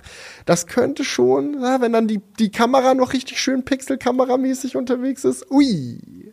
Ja, also die Kamera wird wahrscheinlich geil. Also da würde ich mich wundern, wenn die nicht gut wird. Ich meine, selbst bei einem Pixel 6a oder so, was wir ja jetzt schon kennen, ist die Kamera ja ziemlich gut. Und ich glaube, da wird äh, Google schon was Gutes mit einbauen, wenn wir dann auch bei so einem Preis wären, wie bei äh, 1800, was John Prosser jetzt gesagt hat. Hm, ich frage mich nur, ähm, wie, also wie gut dann wirklich die, das Display aussehen wird.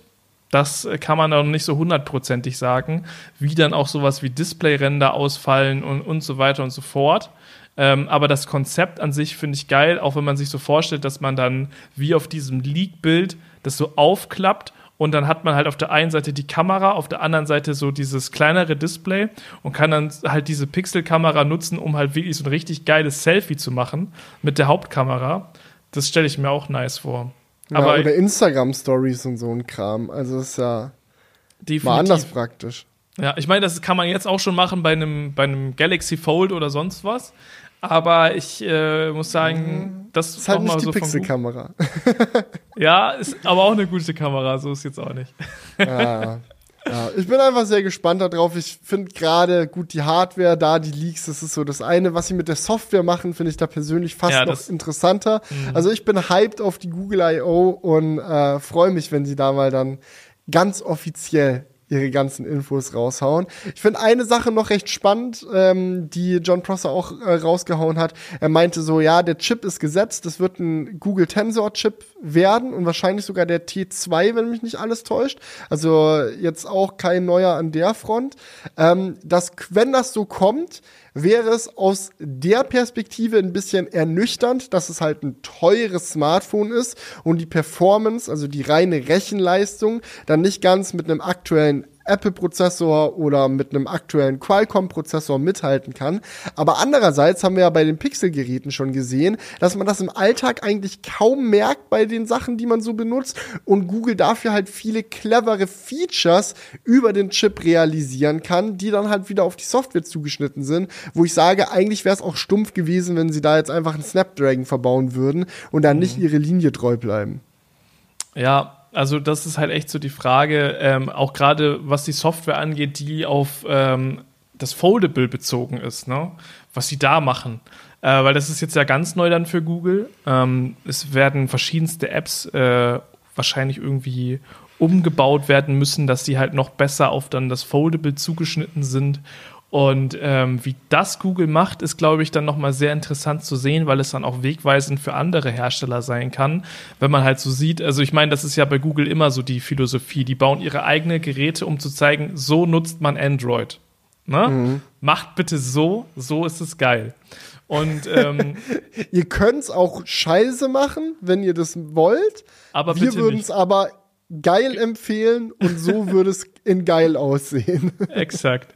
Und äh, ja, dementsprechend ähm, bin ich da halt vor allem gespannt drauf, wie das dann aussieht. Und ich glaube, das wird dann äh, nicht das letzte äh, Fold gewesen sein. Und ähm, da wird sich dann Google wahrscheinlich auch äh, ein bisschen mit den Jahren antasten. Ich, ich finde, die sind gerade sowieso ziemlich am Um sich schießen mit neuen Geräten. Wir hatten jetzt die Pixel Watch komplett neu, dann äh, das Pixel Fold, was ja wahrscheinlich kommen wird.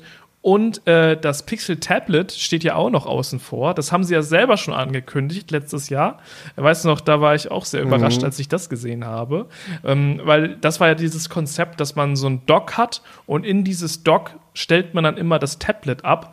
Ähm, und das ist irgendwo so eine, so eine neue Herangehensweise an ein Tablet, die ich sehr erfrischend finde, weil ich kenne das auch.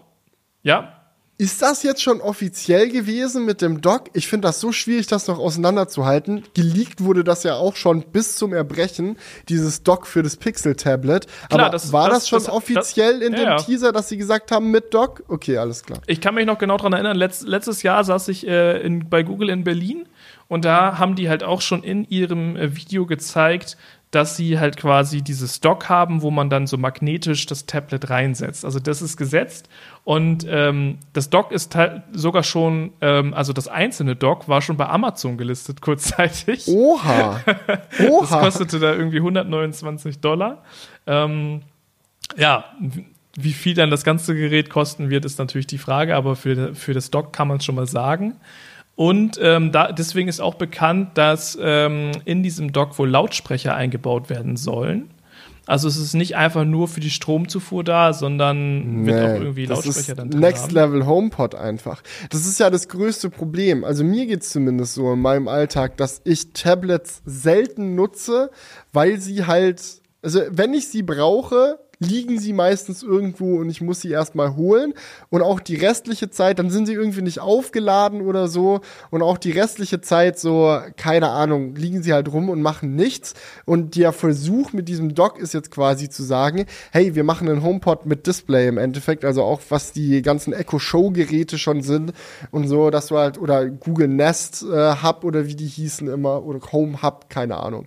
Bin da, bin da raus ein bisschen, aber diese, diese ganzen klassischen Smart Home Assistenten, smarte Lautsprecher mit Display, diese Kategorie halt einfach zu ersetzen mit einem Tablet-Dock, dass du sagen kannst, ja, okay, wenn ich in meinem Wohnzimmer irgendwie Musik laufen habe, wenn ich mal kurz meinen Kalender sehen will, wenn ich in der Küche irgendwie, keine Ahnung, äh, Netflix-Show gucken will, dann habe ich dieses Gerät, es hat einen geilen Lautsprecher, es funktioniert als mein Smart Home Hub, aber wenn ich ein Tablet brauche, greife ich mir das einfach, nehme das darunter, habe ein voll aufgeladenes Tablet in der Hand, kann mich damit auf die Couch chillen, Videos gucken, dies, das, ja. pack's danach an seinen Ort zurück, wo es hingehört und wenn ich es das nächste Mal brauche, ist es voll aufgeladen und einsatzbereit.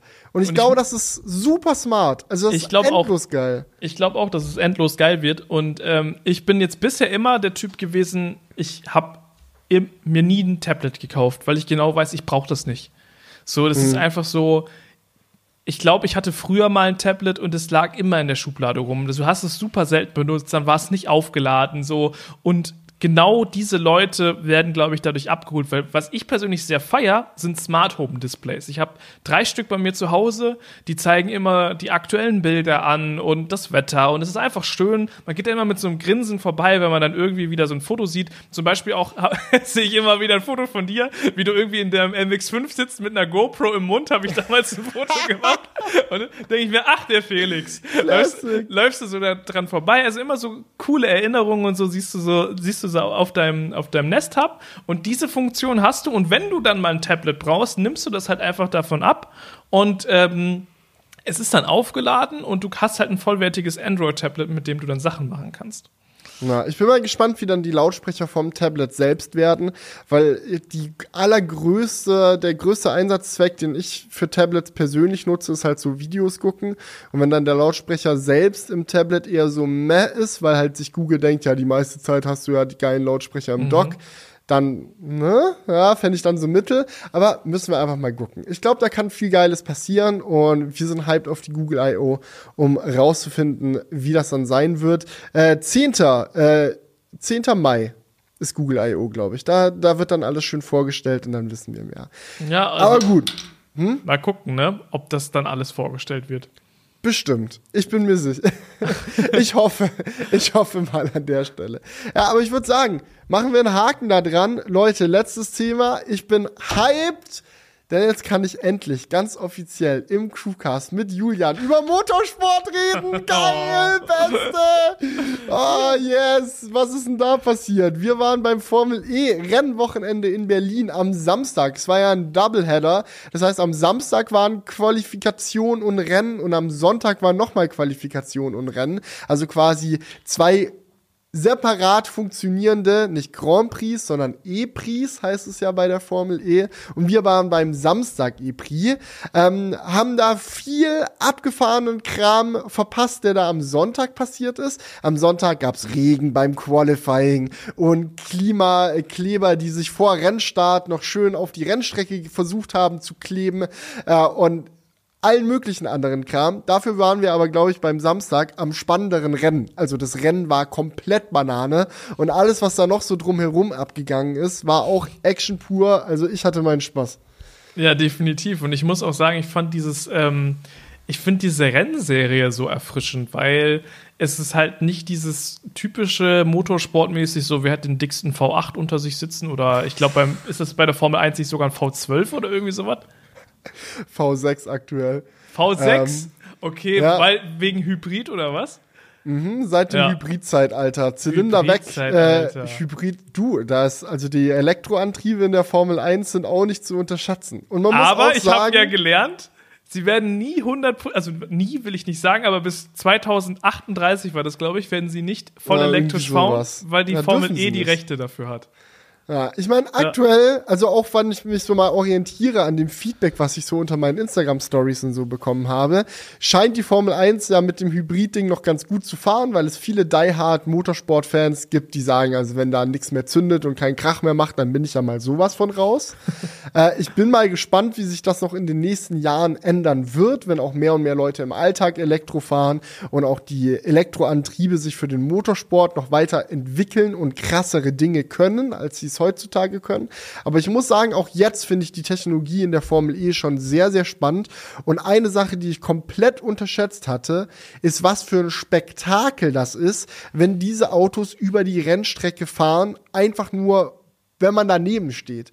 Weil man denkt sich so, das haben ja dann auch einige Leute geschrieben, oh, also wenn da der Sound, Sound nicht durchklatscht, so mit diesen langweiligen Elektrokarren, so, da ist ja nichts los. Aber du Uh, stehst an dieser zieht schon. Ja. Das Ding, diese Dinger fatzen mit 300 km/h an dir vorbei. Das klingt wirklich, das ist auf Kamera so schwer festzuhalten. Ich habe auch so meine Stories gepostet und dachte mir, hm, also in der Story klingt's jetzt irgendwie so, wie als hätte da jemand einen ferngesteuerten Kleinwagen da irgendwie um die Kurve gelenkt. Aber wenn du in echt daneben stehst, alleine den. Windstoß, den die Ja. machen. Also du wirklich, du spürst es so doll, du spürst diesen Wind, wenn die vorbeiballern und es sind wirkliche Fighter-Jets, also 300 km/h kriegst du nicht tot, ganz egal, was das für ein Antrieb ist, der das möglich macht. Wenn mit 300 km/h ein Ding an dir vorbeifetzt, das kriegst du mit und das ist auch spektakulär, da kann man dann nichts, also das, da ist nichts dran zu rütteln. Es war einfach geil. Ja. Ähm, ich, muss, ich muss halt auch echt sagen, mein Highlight war auch, ähm, wir haben uns da in so eine, in so eine Premium-Lounge reinge, reingesneakt. Und dann hatten wir so ein richtig, also wir sind einfach so, äh, wie bei, wie bei Yes Fury, einfach so reingesteppt. Catch me if you can, Style. Genau, einfach, so mit. Selbstbewusstsein, ja, ja, wir gehören hier dazu, wir laufen da mal rein und hatten dann auch einen richtig geilen Ausblick. Mm, Und da dann so direkt an der Strecke und die ballern da so lang, also das war schon wirklich krass. Ähm, haben dann auch äh, zwei Überholmanöver ganz gut da gesehen an der Kurve. Einen Crash gab's dort auch. Ähm, und ich fand das so lustig, die Leute da so, da war so einer, ein so ein Typ, den hat das so amüsiert. Oh, geil, ein Crash, schau mal. So, und ich dachte mir nur so, Digga. So richtig Gladiatoren-Fight. Ja, der freut sich, wenn's kracht. So, ah, ich hoffe, ihm ist, ihm ist was passiert. Ah, nee. Ah. Also hofft Ja. man natürlich nicht, aber der Typ hat den Eindruck gemacht. Ja, genau. Und ähm, dementsprechend war das schon insgesamt alles äh, sehr interessant. Was mich persönlich am meisten abgeholt hat, war dieses Mario Kart-Feeling, was man dadurch bekommen hat, dass äh, es diesen Attack-Mode gibt. Ich finde, an der Strecke war das super schwierig nachzuvollziehen. Aber das ist, glaube ich, etwas, was du dann im, im Fernsehen oder in der Übertragung dann gut ähm, erkennen kannst. Ja. Es gibt so Stellen, wo du mit dem ähm, Formel-E-Wagen dann langfährst und die sind halt nicht auf der Ideallinie, sondern zum Beispiel so außen in der Kurve. Und wenn du da langfährst, kannst du dir quasi wie beim Mario Kart einen Boost holen. Und den kannst du dann danach einsetzen, um ein Überholmanöver zu machen oder abzuwehren. Und das finde ich halt irgendwie mega clever. Es gab wohl auch in den letzten Jahren so einen Fan-Boost, wo dann das Publikum irgendwie abstimmen konnte, so, oder die Zuschauer zu Hause, wer von den Fahrern irgendwie einen Boost bekommt. Also, es ist so ein bisschen Gamification mit bei der Formel E und das finde ich irgendwie geil. Ja, also Fanboost wurde mittlerweile wieder abgeschafft. Genau. Äh, fand ich eigentlich auch eine ganz witzige Angelegenheit, aber es ist halt einfach nicht sonderlich fair. Das muss man wirklich sagen. Also es ist halt auch Ja, so ein. Punkt. Das ist, unterscheidet die Formel E. Du meinst ja gerade so, ja, in vielen anderen Rennserien und Formel 1 ist es so, ja, wer hat den fettesten Motor? Ähm, stimmt nicht eigentlich unter dem Gesichtspunkt, dass es natürlich auch bei der Formel 1 strenge Regeln gibt, was dein Motor alles können darf und was für, wie viel Energie der verbrauchen darf, wie viel Sprit da durchfließen darf und so weiter und so fort. Also du kannst nicht einfach einen fetteren Motor bauen und dadurch gewinnen, sondern du musst schon clevere Ingenieursfähigkeiten einsetzen, um deinen Motor schneller zu machen als die anderen. Ähm, nichtsdestotrotz ist es so, dass bei der Formel E ja generell mehr Einheitsteile auch verwendet werden. Und das sorgt halt dafür, dass die Autos im Feld näher aneinander sind in Sachen Geschwindigkeit. Und das wiederum sorgt dafür, dass es halt bei der Formel E nie so klar ist. Also du kannst nicht sagen, ja, okay, nächster Sonntag, Max Verstappen gewinnt wieder, hat eh das schnellste Auto, sondern es ist halt alles enger aneinander und gerade in Kombination mit diesem, äh, mit diesem Boost, den du halt einsammeln kannst, mit dem Attack Mode, sorgt es dafür, dass du halt ganz, ganz viele Überholmanöver hast. Ich glaube, es waren irgendwie 180 Überholmanöver in dem E-Prix am Samstag, den wir gesehen haben. Das ist eine Anzahl an Überholungen, das hast du in der Formel 1 niemals. Macht die ganze Sache natürlich ein bisschen unübersichtlich auch teilweise, aber auch sehr spannend.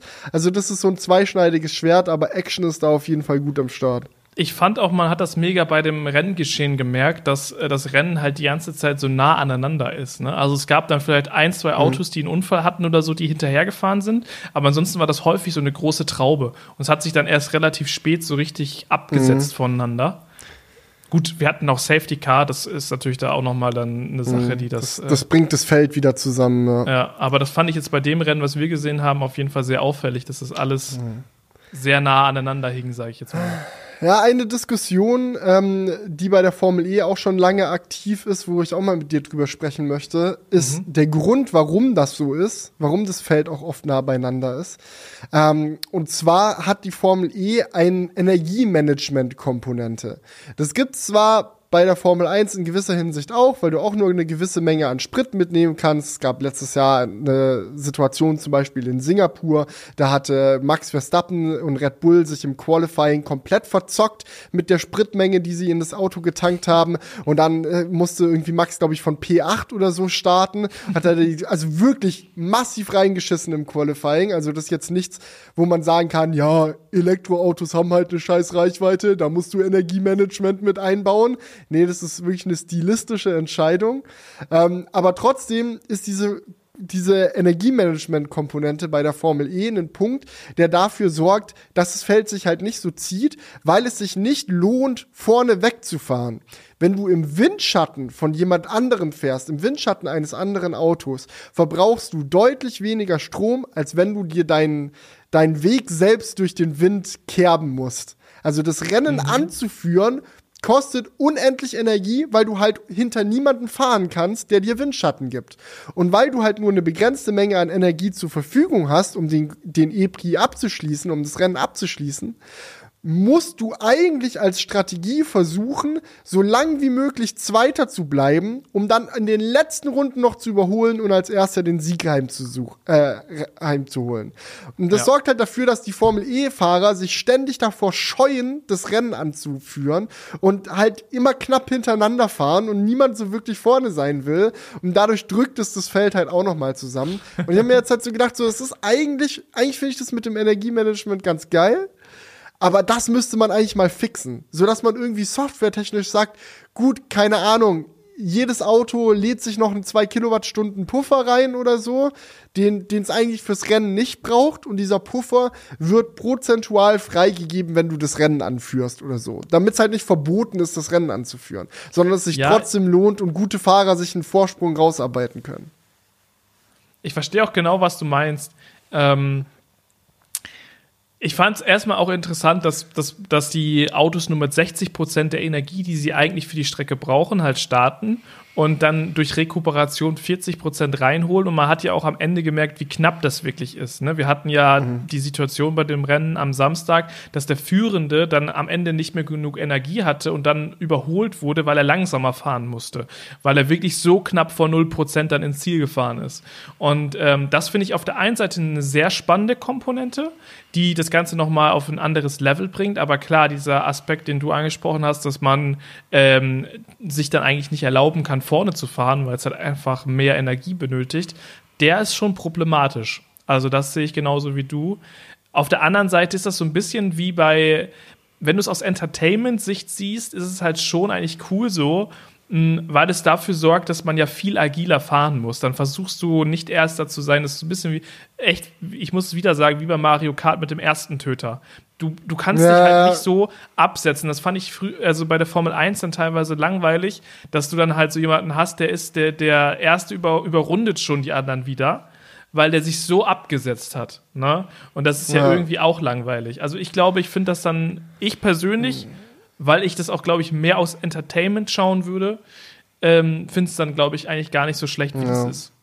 Es ist halt immer dieser, dieses Tauziehen zwischen den Leuten, die sagen, ähm, Motorsport ist richtiger Sport für mich. Das ist eine Sportdisziplin. Ich ja. meine, du sagst ja auch nicht, keine Ahnung, beim Mar olympischen Marathonlauf oder so. Ja, der Erste darf sich nicht so absetzen. Wenn der vorne fährt, dann kriegt er irgendeine Strafe und die weiter hinten anlocken sich dann einen Boost, wo sie den Marathon abkürzen können, um dann doch die Goldmedaille zu holen. Also sowas hast du ja normalerweise in einer ernstzunehmenden Sportart nicht. So im ernstzunehmenden internationalen Sportwettbewerb gewinnt der beste Buster. Und der Beste ist der, der eine Aufgabe, die alle anderen auch erfüllen müssen, halt besser erfüllt als die anderen. Und bei der Formel E hast du halt so ein bisschen so einen Random-Faktor noch mit drin. Ähm, Gerade auch diesen Attack-Mode, ne? Du musst den ja nutzen. Du kannst nicht darauf verzichten. Also du kannst nicht sagen, gut, ich fahre jetzt die Optimallinie, ich habe mich auf die Pole-Position abgesetzt, ich führe jetzt das Rennen an, okay, so fahre ich jetzt durch, bis ich es am Ende gewonnen habe. Nee, du musst von der Optimallinie runterfahren und den Boost einsammeln, weil sonst disqualifizierst du dich halt so. Ohne Boost ist wie bei Formel 1, musst halt einen Reifenwechsel machen. Und bei Formel E musst du halt den Boost holen. Und auch solche Sachen, zum Beispiel die, die Rennen sind ja unterschiedlich lang. Also du hast ja unterschiedliche Kurse natürlich über den Lauf mhm. der Saison. Ähm, und dadurch, dass die Strecken unterschiedlich lang sind, geben die auch den Autos unterschiedlich viel Strom. Also es ist nicht so, dass die vor jedem Rennen den Akku voll aufladen und los geht's, sondern die rechnen vorher aus, wie viel Energie ungefähr für die Rennstrecke benötigt wird und laden dann die Akkus, also die wird den Teams nicht erlaubt, über eine gewisse Grenze halt aufzuladen, damit man eben genau dieses Ende hat, wo dann jeder schauen muss, ah, 0%, wie ja. komme ich hin? Also das, das wird so sehr drauf angelegt, aktiv ne? Aktiv drauf angelegt. Oder zum Beispiel, wir hatten ja Safety Car ein paar Runden in dem Rennen und dann haben die am Ende, wie beim Fußball, wo du dann sagst, so ja, es steht immer noch unentschieden, egal, wir gehen jetzt in die Verlängerung. Oder ja, der Schiedsrichter hat sehr oft in die Trillerpfeife geblasen, jetzt machen wir noch mal drei Minuten länger, um, das, um mehr Spielzeit zu haben. Genauso werden auch in der Formel E noch Zusatzrunden gegeben. In unserem Fall waren das drei Runden, um die das Rennen noch verlängert wurde. Ähm, einfach halt, um diese 0% am Ende hinzubekommen. Weil wenn die Akkus noch voll sind von den Autos und das Rennen wäre eigentlich schon zu Ende, hat man halt dieses Energiemanagement nicht mehr. Dann sagt man, ah, egal, komm, drei Runden mehr und dann, dann sind wir bei 0%. Und dann wird es nochmal spannend. Mhm. Also es wird schon sehr darauf angelegt, dass du dieses Ende hast. Ja. Die Frage ist halt, tun sie damit der Elektromobilität eingefallen. Weil ich glaube, bei Leuten, die sich nicht so mit E-Autos auseinandersetzen, kommt das dann so rüber nach dem Motto, oh ja, hm, dieses Pokern um die Energie am Ende, das ist halt, weil E-Autos eh eine scheiß Reichweite haben, da muss man auch beim Rennen dann rumpokern.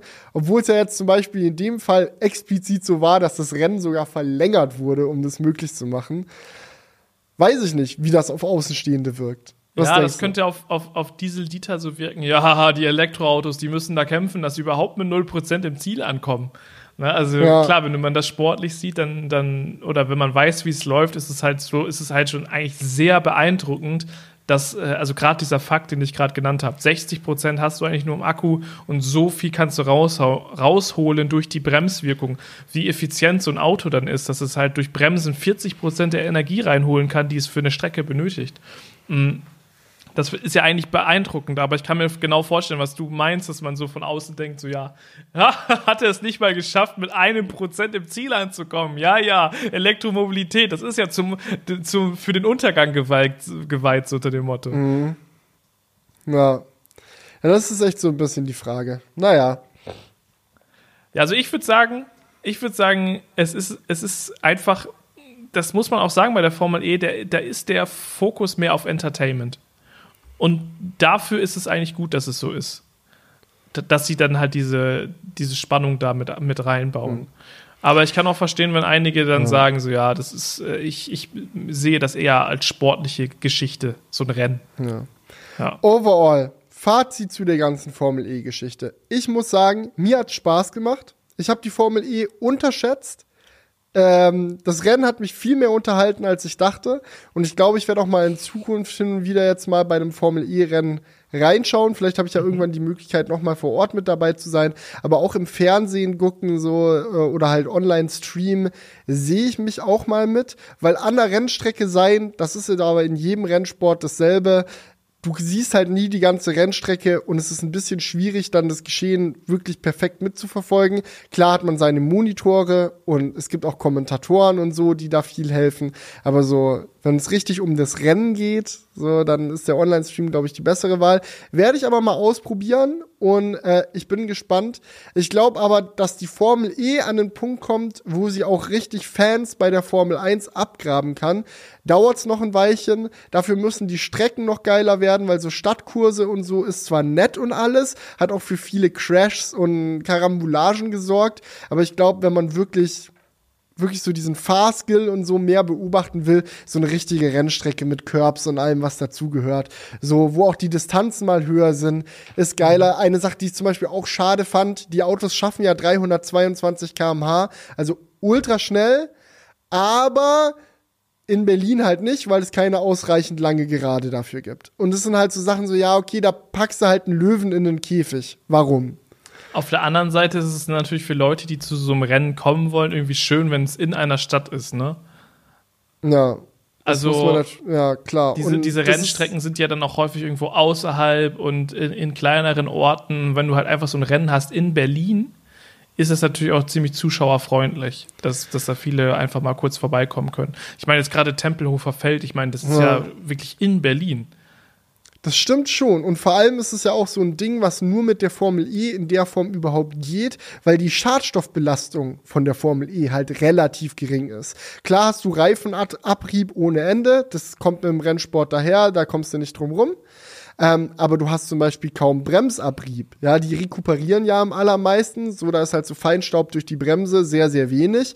Und auch Abgase hast du ja nicht durch die Rennwagen, weil die halt eben voll elektrisch sind. Da kannst du auch mal durch eine Innenstadt mit Brettern. Das ist schon cool. Das ist echt cool. Und ich meine, das nutzen die halt jetzt einfach gerade aus, auch gerade weil es noch nicht so bekannt ist, ist es ja jetzt nicht schlecht, dass ähm, das dann halt auch einfacher von den Leuten aufgesucht werden kann, weil es in der Stadt ist. Ja, ich kann mir glaub, aber ein gut vorstellen, dass, es, dass es sich das in Zukunft ändert. Ich glaube, ein richtiges Highlight bei der Formel E ist dann immer Monaco. Weil Monaco ist halt eigentlich so eine geile, klassische Rennstrecke mit so viel Historie. Aber das Problem halt, wenn die Formel 1 in Monaco fährt, ist, dass die Autos mittlerweile so groß sind, dass du eh nirgendwo überholen kannst. Und dann ist halt eigentlich Qualifying mega spannend, weil du dann siehst, okay, wer wird Erster?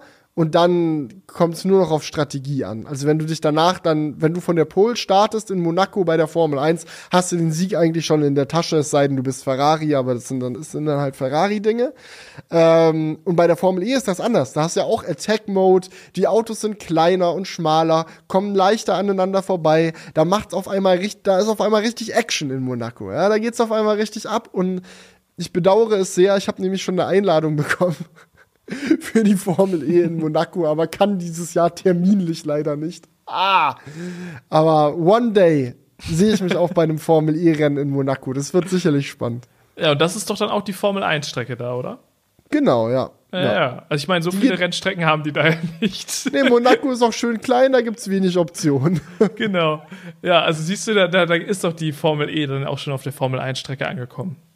Das kann ja Genau, dann in ja. Zukunft vielleicht auch noch auf der ein oder anderen größeren Strecke dann nachgeholt werden. Yes. Da würde ich die sehen. Aber schauen wir mal. Ich meine, die Serie entwickelt sich immer weiter, Elektrotechnik entwickelt sich immer weiter. Die äh, Rekuperation ist ja schon mittlerweile auf einem echt hohen Niveau. Dieses Jahr experimentieren sie damit, die Bremse auf der Hinterachse wegzulassen und nur noch auf eine Notbremse zurückzugreifen, falls es einen technischen Defekt gibt. Finde ich auch schon echt krass, weil es so eine Technik Aber gab ist. es nicht deswegen auch schon Unfälle? Ja, sie haben erst versucht ohne Notbremse. also quasi Te Tesla-mäßig. Oh nein, jetzt habe ich es noch gesagt. Dieses radikale, ah, scheiß drauf, wir kriegen das hin, bau die Parksensoren aus, wir fixen das mit Software. Haben die halt gesagt, so, wir bauen jetzt die Bremse aus, das geht mit Rekuperation. Turns out, ging manchmal nicht.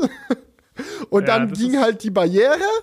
Ähm, und das ist natürlich für einen Fahrer eher ungesund. Äh, und dementsprechend hat man sich jetzt dazu entschlossen, wieder eine Notbremse auf der Hinterachse einzubauen, die dann nur im Notfall greift. Aber die sollte im normalen Rennen nicht benutzt werden eigentlich. Da wird nur rekuperiert. Und es ist natürlich Technik entwickeln am Limit. Und wenn man diese Technik irgendwann so reif bekommt in den nächsten zwei, drei, vier Jahren Formel E, dass man sagen kann, ey, die Notbremse brauchen wir wirklich nicht mehr. Die rekuperieren mit 300 km/h in die Kurve rein, holen sich die ganze Energie zurück und das vollkommen ohne Feinstaub. Dann sind wir halt auch irgendwann an einem Punkt, wo man sowas vielleicht auch irgendwann verlässlich in ein Straßenauto einbauen kann. Wo man sagt, scheiß drauf, Bremse weglassen, ist eh viel zu wartungsintensiv, stößt zu viel Feinstaub aus, lass mal weg. Ja, machen wir viel effizienter Motorbremse. Fertig. So, Ja, das finde ich halt cool. Na, das, das ist schon, das ist schon Ich nice. bin, ich bin mal gespannt. Also, ähm, äh, der, der, der Chef von der Formel E hat irgendwie in so einem Interview so einen, so einen Satz gedroppt, den ich lustig fand. Entweder wir kaufen irgendwann die Formel 1 oder sie kauft uns. ich bin gespannt, was passiert. Ich glaube, die Formel 1 kauft die Formel E, ganz ehrlich. Weil das, das ist das Problem, was die Formel E noch hat. Das Spektakel ist noch nicht groß genug. Also ich fand's vor Ort, war es übelst krass und übel geil und ich will da wieder hin. Ja. Aber ich glaube, das Problem ist, dass dieses ganze Drama drumherum, was auch den Entertainment-Faktor ausmacht, dass sie das noch nicht so richtig im Griff haben, weil Formel 1-Fahrer sind einfach Superstars. Es gibt Memes ohne Ende. Alle verfolgen das so. Es ist irgendwie so ein globales Phänomen und da kommt die Formel E noch nicht dran. Also dieses ganze so, ja, ahaha, lol, wieder klassischer Ferrari-Move, hat den Pitstop verkackt. Frag mal irgendwen, welches, welches Formel E-Team dafür bekannt ist, Pitstops zu verkacken. Keine Ahnung. So, das, das fehlt halt noch so ein bisschen. Und ich glaube, wenn sie es schaffen, da die Persönlichkeiten noch weiter auszubauen, vielleicht auch mal mit Amazon Prime reden, dass man da eine Doku-Serie zumacht oder so. Ja, dann ähm, so wie Drive to Survive. Ich glaube, das Drive to Survive und diese ganze YouTube und Instagram und so. Ich meine, wenn du mal Formel 1 auf Instagram folgst, das dauert eine halbe Stunde nach dem Qualifying und die haben irgendwie Qualifying-Highlights auf dem Instagram-Account als Real. Und dieses und jenes und hast du nicht gesehen. Also die sind so ultra aktiv. Und das, das fehlt, glaube ich, bei der Formel E noch so ein bisschen, dass du es wirklich auf allen Dimensionen mitfieberst. Nicht nur auf der sportlichen Seite, sondern auch die Charaktere und alles, was dazugehört. Aber meinst du, Ich glaube, wenn sie das meistern, dann, dann können sie größer werden als die Formel 1. Genau. Aber wenn das nicht, nicht passiert, kauft die Formel 1 die Formel E. Okay, ja. Also ich, ich, ich dachte mir nur so, das kann ja theoretisch sich auch. Ich meine, das hat sich bei der Formel 1 über Jahrzehnte entwickelt. Ne? Das ist natürlich nicht so schnell, dass man das aufholen kann. Aber theoretisch wäre es ja auch denkbar, dass äh, eine Formel E diesen Charakter auch aufbauen kann. Dass, dass sie so viele Charaktere haben, die. Also ich, ich könnte mir halt vorstellen, dass die sich halt auch so ein paar äh, bekanntere Leute einfach so äh, ins Boot holen. Ähm, die, und dadurch halt diesen Effekt halt auch reinbekommen. Ex-Formel 1 Mitarbeiter, äh, Mitarbeiter, lol, mit, Ex-Formel 1 Rennfahrer. Das würde, glaube ich, sicherlich viel bringen. Also gab es ja auch schon ein paar Mal. Und es gibt ja auch einige Leute, die jetzt in der Formel 1 fahren, die aus der Formel E kommen. Nick de Vries ist mal Formel E Weltmeister geworden zum Beispiel. Aber ich glaube, es sind auch noch so andere Aspekte, wie zum Beispiel, dass sie zu wenig Rennen im Jahr haben. Formel 1 ist ja so ein Ding, das kannst du ja. während der Saison läuft, jedes bis jedes zweite Wochenende miterleben und mitfiebern. Und Formel E ist halt manchmal so, ja, passiert halt einen Monat nichts und dann ist das nächste Rennen. Das und dann machen nicht, sie zwei. Das ist nicht nagend. ja, und dann machen sie direkt zwei Back-to-Back. -back. Das ist, ja. weißt du, der Spannungsbogen wird da nicht gehalten. Solche Sachen. Andererseits muss ich sagen, das Rennen selbst, Qualifying-Format ist ja so cool bei der Formel E. Einfach nicht so Q, Q1, Q2, Q3, sondern du hast so eine Gruppenphase und dann einen Turnierbaum mit 1 gegen 1 Battles. Oh, das ja, war auch mal in der Formel 1 echt spannend. Das ist echt ganz anders, ne? Ja. Bei der Formel 1 ist es so, dass einfach nur die Rundenzeiten verglichen werden, ne? Genau. Und ja. es ist ja bei der Formel E in gewisser Hinsicht auch so. Also, wenn du von der Pole starten willst, musst du schon die schnellsten Zeiten fahren.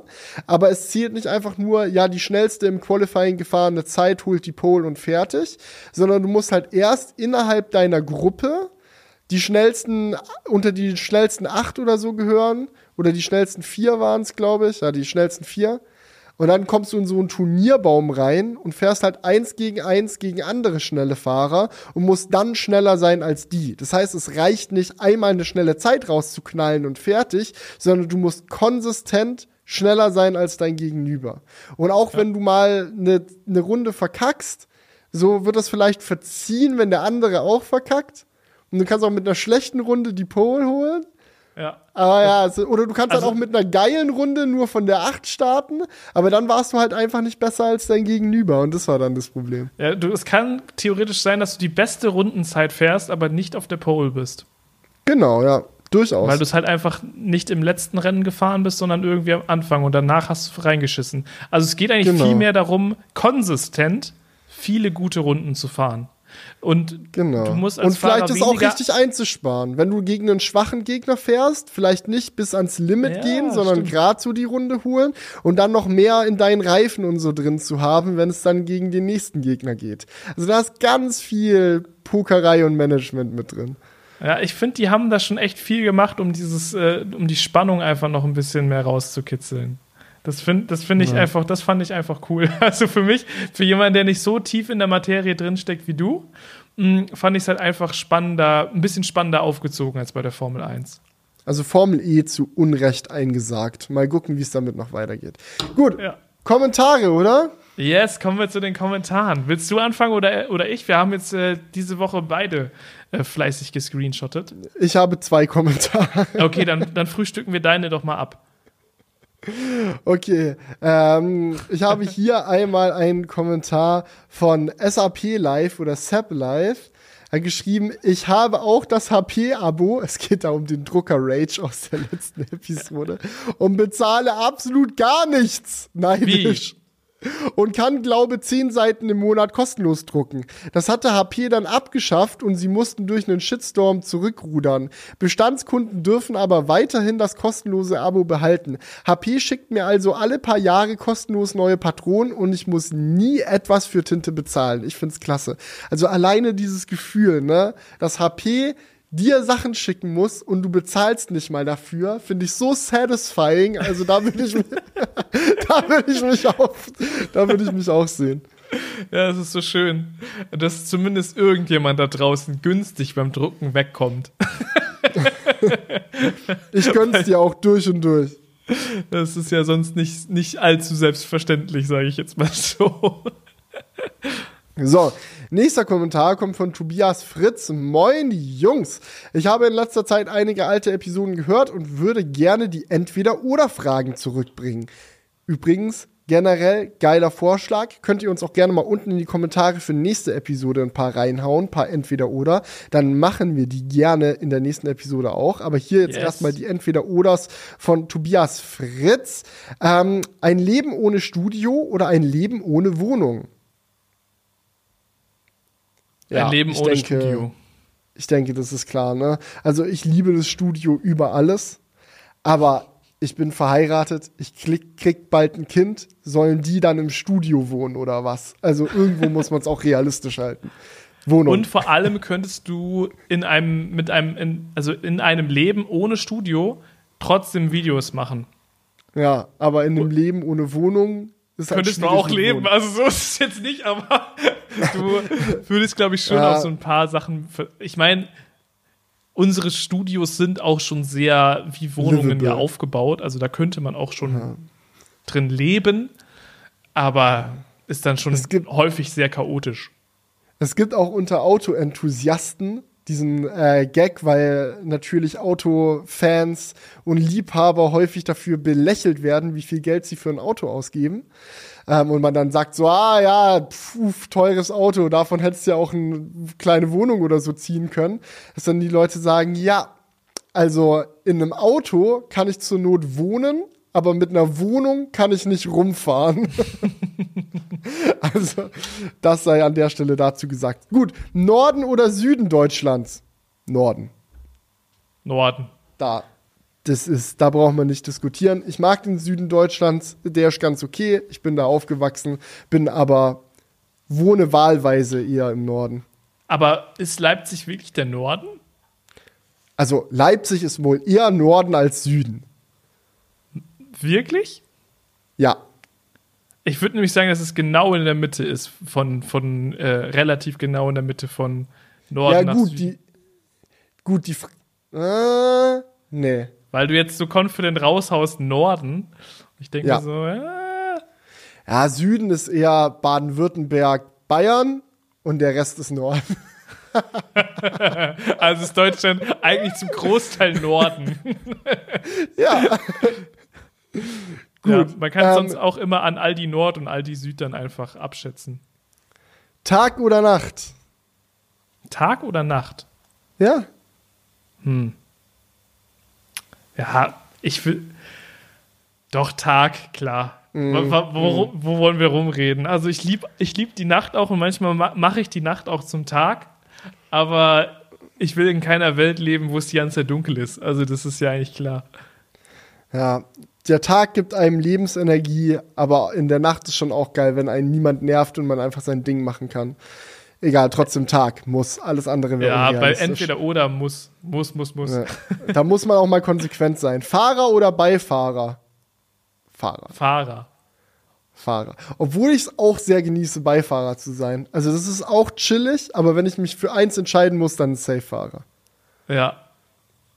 Man, es ist So, halt manchmal die produktivere Art und Weise voranzukommen. Ich muss ja auch sagen, ich bin in letzter Zeit super viel Bahn gefahren bei diesen ganzen Events, außer jetzt äh, Formel, Formel E, da war Bahnstreik. Und es ist schon cool, wenn du einfach nur irgendwo hingefahren wirst und dann dabei Sachen erledigen kannst. Aber nichtsdestotrotz, nie wieder selber zu fahren, das wird mich auch extrem triggern. So, zuletzt noch Burger mit oder ohne Fleisch. Ohne Fleisch für mich. Ohne, ja. Ja, Ey, ganz Julian ehrlich, eh Halloumi-Burger ist das. Geilste. Bitte? Ja. Du bist ja eh Vegetarier, aber ich muss sagen, als jemand, der wirklich auch gerne Burger mit gutem Fleisch isst, also ich bin wirklich kein Feind von Fleisch in Burgern. Ich finde, gerade wenn du ein richtig geil Medium durchgebratenes Patty hast und es richtig hochwertiges Fleisch ist, bockt es komplett und ich liebe das über alles. Aber es geht hier ja um entweder oder und ich fände es deutlich räudiger, immer Burger mit Fleisch essen zu müssen, als halt nie mehr wieder einen Burger mit Fleisch essen zu dürfen. Das wäre zwar ein Verlust, in meinen Augen, aber wirklich immer Fleisch nehmen zu müssen, weiß ich nicht. Wenn du wirklich in der letzten Absteige bist oder so, oder bei Maggis oder sonst was und du musst ja ihr Gammelfleisch essen, oh, weiß ich einfach nicht. Dann nehme ich echt lieber den Veggie-Burger. Statements. Ja, ist sorry, ist doch einfach so. Also da, bevor ich da irgend so eine so eine Pappsohle aus irgendwelchen Fleischresten esse, Also, wenn ich mir Nee. den McDonalds Werbespot anschaue, sind das doch alles lokale äh, Fleischprodukte, die da verwendet werden. ist bestimmt ganz toll. So, das war's mit diesem Entweder-Oder. Schreibt uns neues Entweder-Oder-Zeug gerne unten in die Kommentare rein und dann haben wir das nächste Episode auch mit dabei. Yes, und ich bin jetzt hier auch mit meinen Kommentaren am Start, denn ich muss sagen, ihr habt wirklich abgeliefert, Leute. Also, Äh, wir können uns sonst, also wenn es zu viele gibt, können wir uns sonst auch ein paar für nächste Episode aufheben. Ne? Das kannst du jetzt mal im Kopf behalten. Weil nächste Episode müssen wir ja schon in ein paar Tagen aufnehmen. ja, weil der Felix wieder wieder so viel go. unterwegs ist. Aber mach nach Gefühl. Ich vertraue da auf deine, deine Einschätzung. Ja, hier gibt's auch noch jemanden, der sich äh, darüber freut, über HP äh, gewonnen zu haben. Er hat wohl irgendwie so einen An An Einstiegsbonus von 30 Euro bekommen bei HP und seitdem nutzt er das 99 Cent im Monat Abo, hat immer noch 23 Euro Guthaben und druckt seit drei Jahren dementsprechend kostenlos. Ja, Obwohl, wie, geil, wie ja. das genau funktioniert, weiß ich jetzt auch nicht, weil wenn du seit drei Jahren kostenlos druckst und 99 Cent im Monat zahlst, das kommt irgendwie nicht hin. Aber okay, hinterfragen wir Der das nicht. Mathematik-Boss. Mathematik, lol. Wir freuen uns trotzdem für dich. ja, ähm, Nom To hat geschrieben, als angehender Lokführer beim Autozug Sylt kann ich sagen, dass der blaue Tesla eine erfrischende Abwechslung zu den vielen schwarzen Cayennes war, weiter allzeit gute Fahrt, Felix. Also da hatte ich wohl jemanden Danke, gespottet. danke. Es freut mich sehr, Farbe ins Straßenbild gebracht zu haben. Ja, sehr wichtig. Und auch ins Marken, in, in die Markenwelt. Genau. Ähm, Apoa Bay hat geschrieben: Einmal Original, Patrone kaufen und immer mit der Spritze die Tinte nachfüllen. Das sind mir die, das sind mir die Druckerhacks hier. Also Geil. du hast eine Original, also es geht auch, glaube ich, auch nicht überall, ne? Aber vielleicht bei manchen, dass du die irgendwie so aufkriegst und dann da so. Aber das ist eine richtige Schweinerei, oder? Ja, mh, Also wenn du glaub da auch. einmal was daneben, weil so Tinte, das kriegst du ja niemals raus. Wenn du das irgendwo hinkleckerst, das ist ja wirklich äh, anders wild. Dann hat darunter jemand geschrieben, Epson-Drucker hält ewig, weil die das hundertfache an Menge an Tinten besitzt. Ja, kann ich auch nur bestätigen, bei mir hält es auch ewig. Also zumindest bei diesen Eco-Tank-Dingern, die aber sonst wirklich scheiße sind. Aber die Tinte hält lange, das muss man sagen. Ähm, dann eine Frage von Fotoart bei Benny. Was denkt ihr, würde passieren, wenn ein großer Musiker von einem Musikstreaming-Anbieter bezahlt wird, damit er exklusiv nur auf dieser Plattform verfügbar ist? Verlieren alle anderen Plattformen an Relevanz? Wie reagieren die anderen Anbieter? In diesem Zuge wäre auch interessant zu erfahren, was ihr als CEO zum Beispiel bei Spotify ändern würdet. Oha, das ist jetzt eine große Frage. Also wenn ich jetzt CEO bei Spotify wäre, dann wäre meine erste Podcaster mein erster bezahlen. Move, na, tatsächlich nicht. Mein erster Move wäre, bessere Audioqualität anzubieten. Also es gab ja schon vor über einem Jahr die große Ankündigung, wo dann Apple mit Lossless Audio rein ist. Ja, Spotify HQ kommt.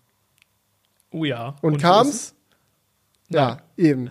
Das nervt mich nämlich richtig, dass die generelle Audioqualität bei Spotify eher so hm ist. Also du kannst natürlich ähm, sehr hoch äh, die Settings auf sehr hoch machen und dann ist es okay, aber trotzdem so da noch ein Level nach oben gehen zu können und mit der Konkurrenz, so mit Apple Music, mit Tidal und so mithalten zu können, das fände ich sehr geil, weil ich hasse es, in diesem inneren Konflikt zu sein zwischen, nutze ich jetzt Apple Music für die bessere Soundqualität oder nutze ich Spotify für den besseren Algorithmus? Und einen besseren Algorithmus bei Apple Music reinzubekommen, ist, glaube ich, ziemlich schwierig für Apple, aber mhm. eine bessere Soundqualität zu realisieren, kann unmöglich so kompliziert sein. Das Einzige, was ich mir vorstelle, ist, dass es halt vielleicht teuer ist, weil halt höhere Datenmengen, höhere Serverkosten, dies, das. Aber dann lass mich halt mehr für Spotify bezahlen. Also mach halt noch ein Premium-Tier für Spotify HQ. Ich bin dabei, du, ich möchte das. Meinst du, es könnte ein Problem sein, dass sie vielleicht die Dateien von den Musikern nicht in ausreichender Qualität am Start haben? Eigentlich nicht, ne? Das ist natürlich ein Akt, das alles nachzurüsten und zu machen, aber jetzt nicht un unmachbar. Also das kriegst du sicherlich hin. Und dann ist halt nicht jeder Song in Spotify HQ verfügbar. Dann geht's halt erstmal langsam los und mit der Zeit dehnt sich das immer weiter aus. Okay, es gab jetzt noch, ähm, obwohl wir sind noch nicht fertig eigentlich, oder? Ja, die Frage ja. war ja eigentlich was, ich wollte gerade schon den nächsten Kommentar vorlesen, die Frage war ja eigentlich, wie das mit den Künstlern wäre, wenn die, ähm, wenn einer sagen würde, so, yo, ich bin jetzt 100% exklusiv nur noch bei Spotify zu hören, ähm, gab das so. Gab's, gab's doch schon safe. häufig. Das ja, gab's schon häufig. War nicht irgendwie auch so Kanye West irgendwie Tidal exklusiv oder so ein Kram und dieses Weiß ich jetzt nicht genau, aber irgendwie kommt mir das jetzt auch noch nicht so, so unbekannt vor. Ich glaube, dass die Welt dreht sich weiter. Ich glaube im Endeffekt, dass das, dass es keinen Künstler gibt. Ah, ich glaube, es gibt kaum Künstler, die so groß sind, dass sie dann richtig heftigen Impact haben. Ja, und dass sich der Impact, den sie haben, auch für sie auszahlt. Weil das ist immer so ein, ja, gut, du kannst halt, wenn du möchtest, kannst du Spotify gerne boykottieren, dann hast du halt auch weniger Zuhörer. Weil da kannst du, kannst du auch machen, was du willst. Ich glaube, die Künstler würden mehr Zuhörer verlieren, als die Streamingdienste Nutzer verlieren würden. Ja, also bevor du Streamingdienst wechselst nur für einen Künstler, wechselst du lieber Künstler. Also dann hörst du halt weniger Taylor Swift, wenn Taylor Swift keinen Bock auf Spotify genau. hat. Ja. Da gehen natürlich die Hardcore-Fans, sagen dann halt, hm, nee, aber viele Leute hören ja bestimmte Künstler nur so nebenbei, sage ich mal. Also da ist es jetzt nicht das Allerwichtigste, dass unbedingt dieser eine Künstler verfügbar ist, sondern es nervt dann einfach nur, aber dann hörst du den halt nicht mehr.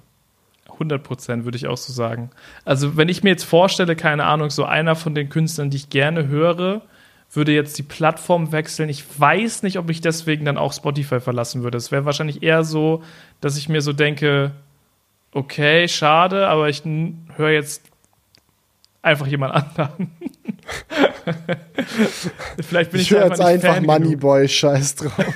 ja, die Tracks sind doch eigentlich auch ganz geil. Was soll's. Ja, also ich glaube, ja, wir haben die Frage äh, ausreichend beantwortet. Jetzt gibt es nämlich noch hier einen Kommentar zu der Sylt-Action. Fand ich nämlich sehr informativ, viele interessante Aspekte hier in diesem Kommentar. Ähm, er wohnt wohl auf Westerland. Und zwar, coole Folge mal wieder, kleine Anmerkung noch zu Sylt. Der Zug fährt mit Diesel, da ab nördlich von Hamburg keine Oberleitung mehr weitergeht. Selbst der Intercity der Deutschen Bahn fährt ab da mit Dieselloks fand ich verrückt, die Info. Fragwürdig, ähm, aber ist halt wie es ist, okay. Mhm. Da könnte man mal ins Schienennetz investieren. Ganz punktuell da, sonst ist eigentlich alles gut, aber da könnte man mal investieren. ähm, dann zweiter Punkt, man kann auch per Fähre nach Sylt fahren, via Dänemark oder mit Linienflügen ab ganz, ganz Deutschland. Achso, mhm. ab ganz, ganz, ab ab Deutschland, Schweiz und Luxemburg. Ein großer Vorteil für einige im Vergleich zu den ostfriesischen Inseln. Nee, nee, mein Lieber. Man kann so auch nicht. zu den ostfriesischen Inseln mit, mit dem ja, Flugzeug und, fliegen. Und wat, äh, wie soll ich mein, mein äh, Auto mitnehmen im Flieger? Da hast du, also. Ja, das lässt du dann beim nach, Flughafen. Ich kann ja auch nicht ohne meinen Cayenne nach Sylt. Also, Ja, ja, gut, ja, ja, klar. Der, der muss soll ich mir dann einen neuen Haustür stehen. Cayenne auf Sylt kaufen oder was? So nicht. Ja, gut, aber das Porsche-Zentrum ist ja schon da. Ja, das ist aber tatsächlich kein Händler, sondern ein Experience Center. Da kannst du keine so. Fahrzeuge kaufen. Ach was. Also vielleicht kannst du Bestellungen abschließen, aber die werden dann da halt nicht ausgeliefert. Ja. Man muss aber auch bei den ostfriesischen Inseln sagen, man kann da jetzt nicht von irgendwo, keine Ahnung, von Frankfurt hinfliegen, sondern es sind immer so kleine Maschinen, muss man schon dazu sagen. Okay, in den Dünen laufen ist auch auf Sylt verboten. Naja, Mhm. Herr Barlinger, Sie haben da Unfug getrieben. Sorry. Ach ja, und es that. gibt eine brandneue Ionity-Station. Da muss man den armen Taikans nicht den Strom klauen. ja, danke auf jeden Fall für den Kommentar. Fand ich sehr unterhaltsam. Ja. Ähm, keine Ahnung, ob so eine klassische Frage schon mal existiert hat, aber wenn ihr mit irgendjemanden für eine Woche den Job tauschen könntet, in dem, äh, mit, wem würdet ihr, mit wem würdet ihr tauschen wollen? Uff. Heftige, heftige Frage. Die hätte ich mir vielleicht mal für nächste Woche sparen sollen. Du, wir können uns die noch für nächste Woche sparen. Und mit diesen Worten, nein, nein, nein. Ja, ganz ehrlich, lass, lass machen, weil das ist, glaube ich, etwas, da können wir. Ah, ist das gemein. Ja, Leute, da müsst ihr jetzt nächste Woche reinhören. Aber da überlege ich mir noch eine gute Antwort für. Ja, weil ich glaube, das ist jetzt, äh, das ist noch ein cooler Kommentar, für den wir nächstes Mal machen können. Ja. Ähm, dann würde ich sagen, kein Problem, Leute. Ich habe euch gerne hier so einen kleinen Cliffhanger gegeben. Ja, das ist ja, man sagt ja, das ist wichtig für die Zuschauerbindung, damit ihr dann beim nächsten Mal auch dabei seid, auch wenn es jetzt fies Julian, die Leute, die Leute mögen uns doch so auch. Die ist. brauchen Nein, die brauchen einen. Cliffhanger, sonst sind die, sonst sind die nicht am Start. Oh, Aber wir haben Okay. noch einen richtig geilen, na dann. Einen richtig geilen Vorschlag fürs Outro, Leute. Ja, also Okay, jetzt bin ich gespannt. Genau. AXGRF hat geschrieben. Nächstes Outro. Felix versus der HP-Drucker. Finde ich sehr geil. Bin sehr gespannt, wie das kreativ umgesetzt wird. Aber ich das glaube, ich wir werden gleich. ein bisschen Let's was go. ragen. Am, an, also an Rage hören. Ich Ja. werde Ruhe bewahren. Okay, ich bin gespannt. Leute, vielen Dank fürs Zuhören. Wir hören uns beim nächsten Mal wieder. Macht's gut und bis dahin. Ciao. Ciao. Wake up, honey, I'll make you breakfast. Fresh coffee and bagels too. Ein wunderschöner Tag, um ein Paketlabel zu drucken, oder? Ich meine, oh, jetzt muss das Paket nur noch zur Post. Warte, ich habe das hier schon direkt die PDF offen. Drucken. Der. Oh. Äh, Wo, ist denn der Drucker jetzt? Ah, Äh, Felix, die Post macht in 10 Minuten zu, ne? ja, Ist schon, warte. ist schon klar. Ich mach schon. Ach, ach Kabel nicht drin. Ah. So, jetzt, okay, drucken. Hm, da. Oh. Felix, Was? wir müssen jetzt wirklich los. Wir müssen wirklich los. Tinte leer? Was für Tinte leer? Ich habe die Tinte erst aufgefüllt. Was ist denn da jetzt los? Ah, okay, verdammt. Okay, Tintenpatrone nicht unterstützt. Software-Update installiert. Mann!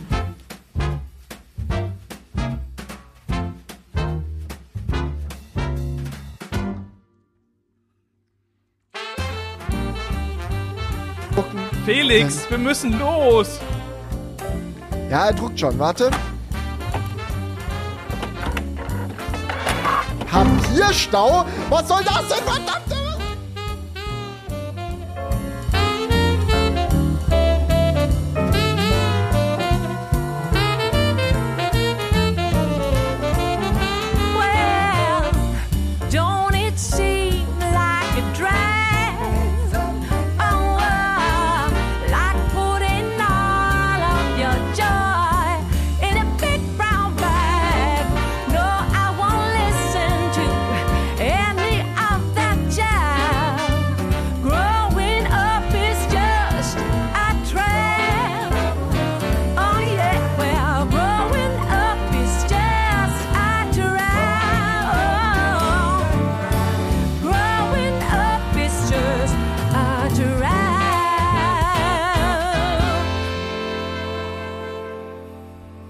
ich mache einfach abgeben ohne Versandsetikett. Scheiß drauf. Sollen die bei der Post machen. Verdammt.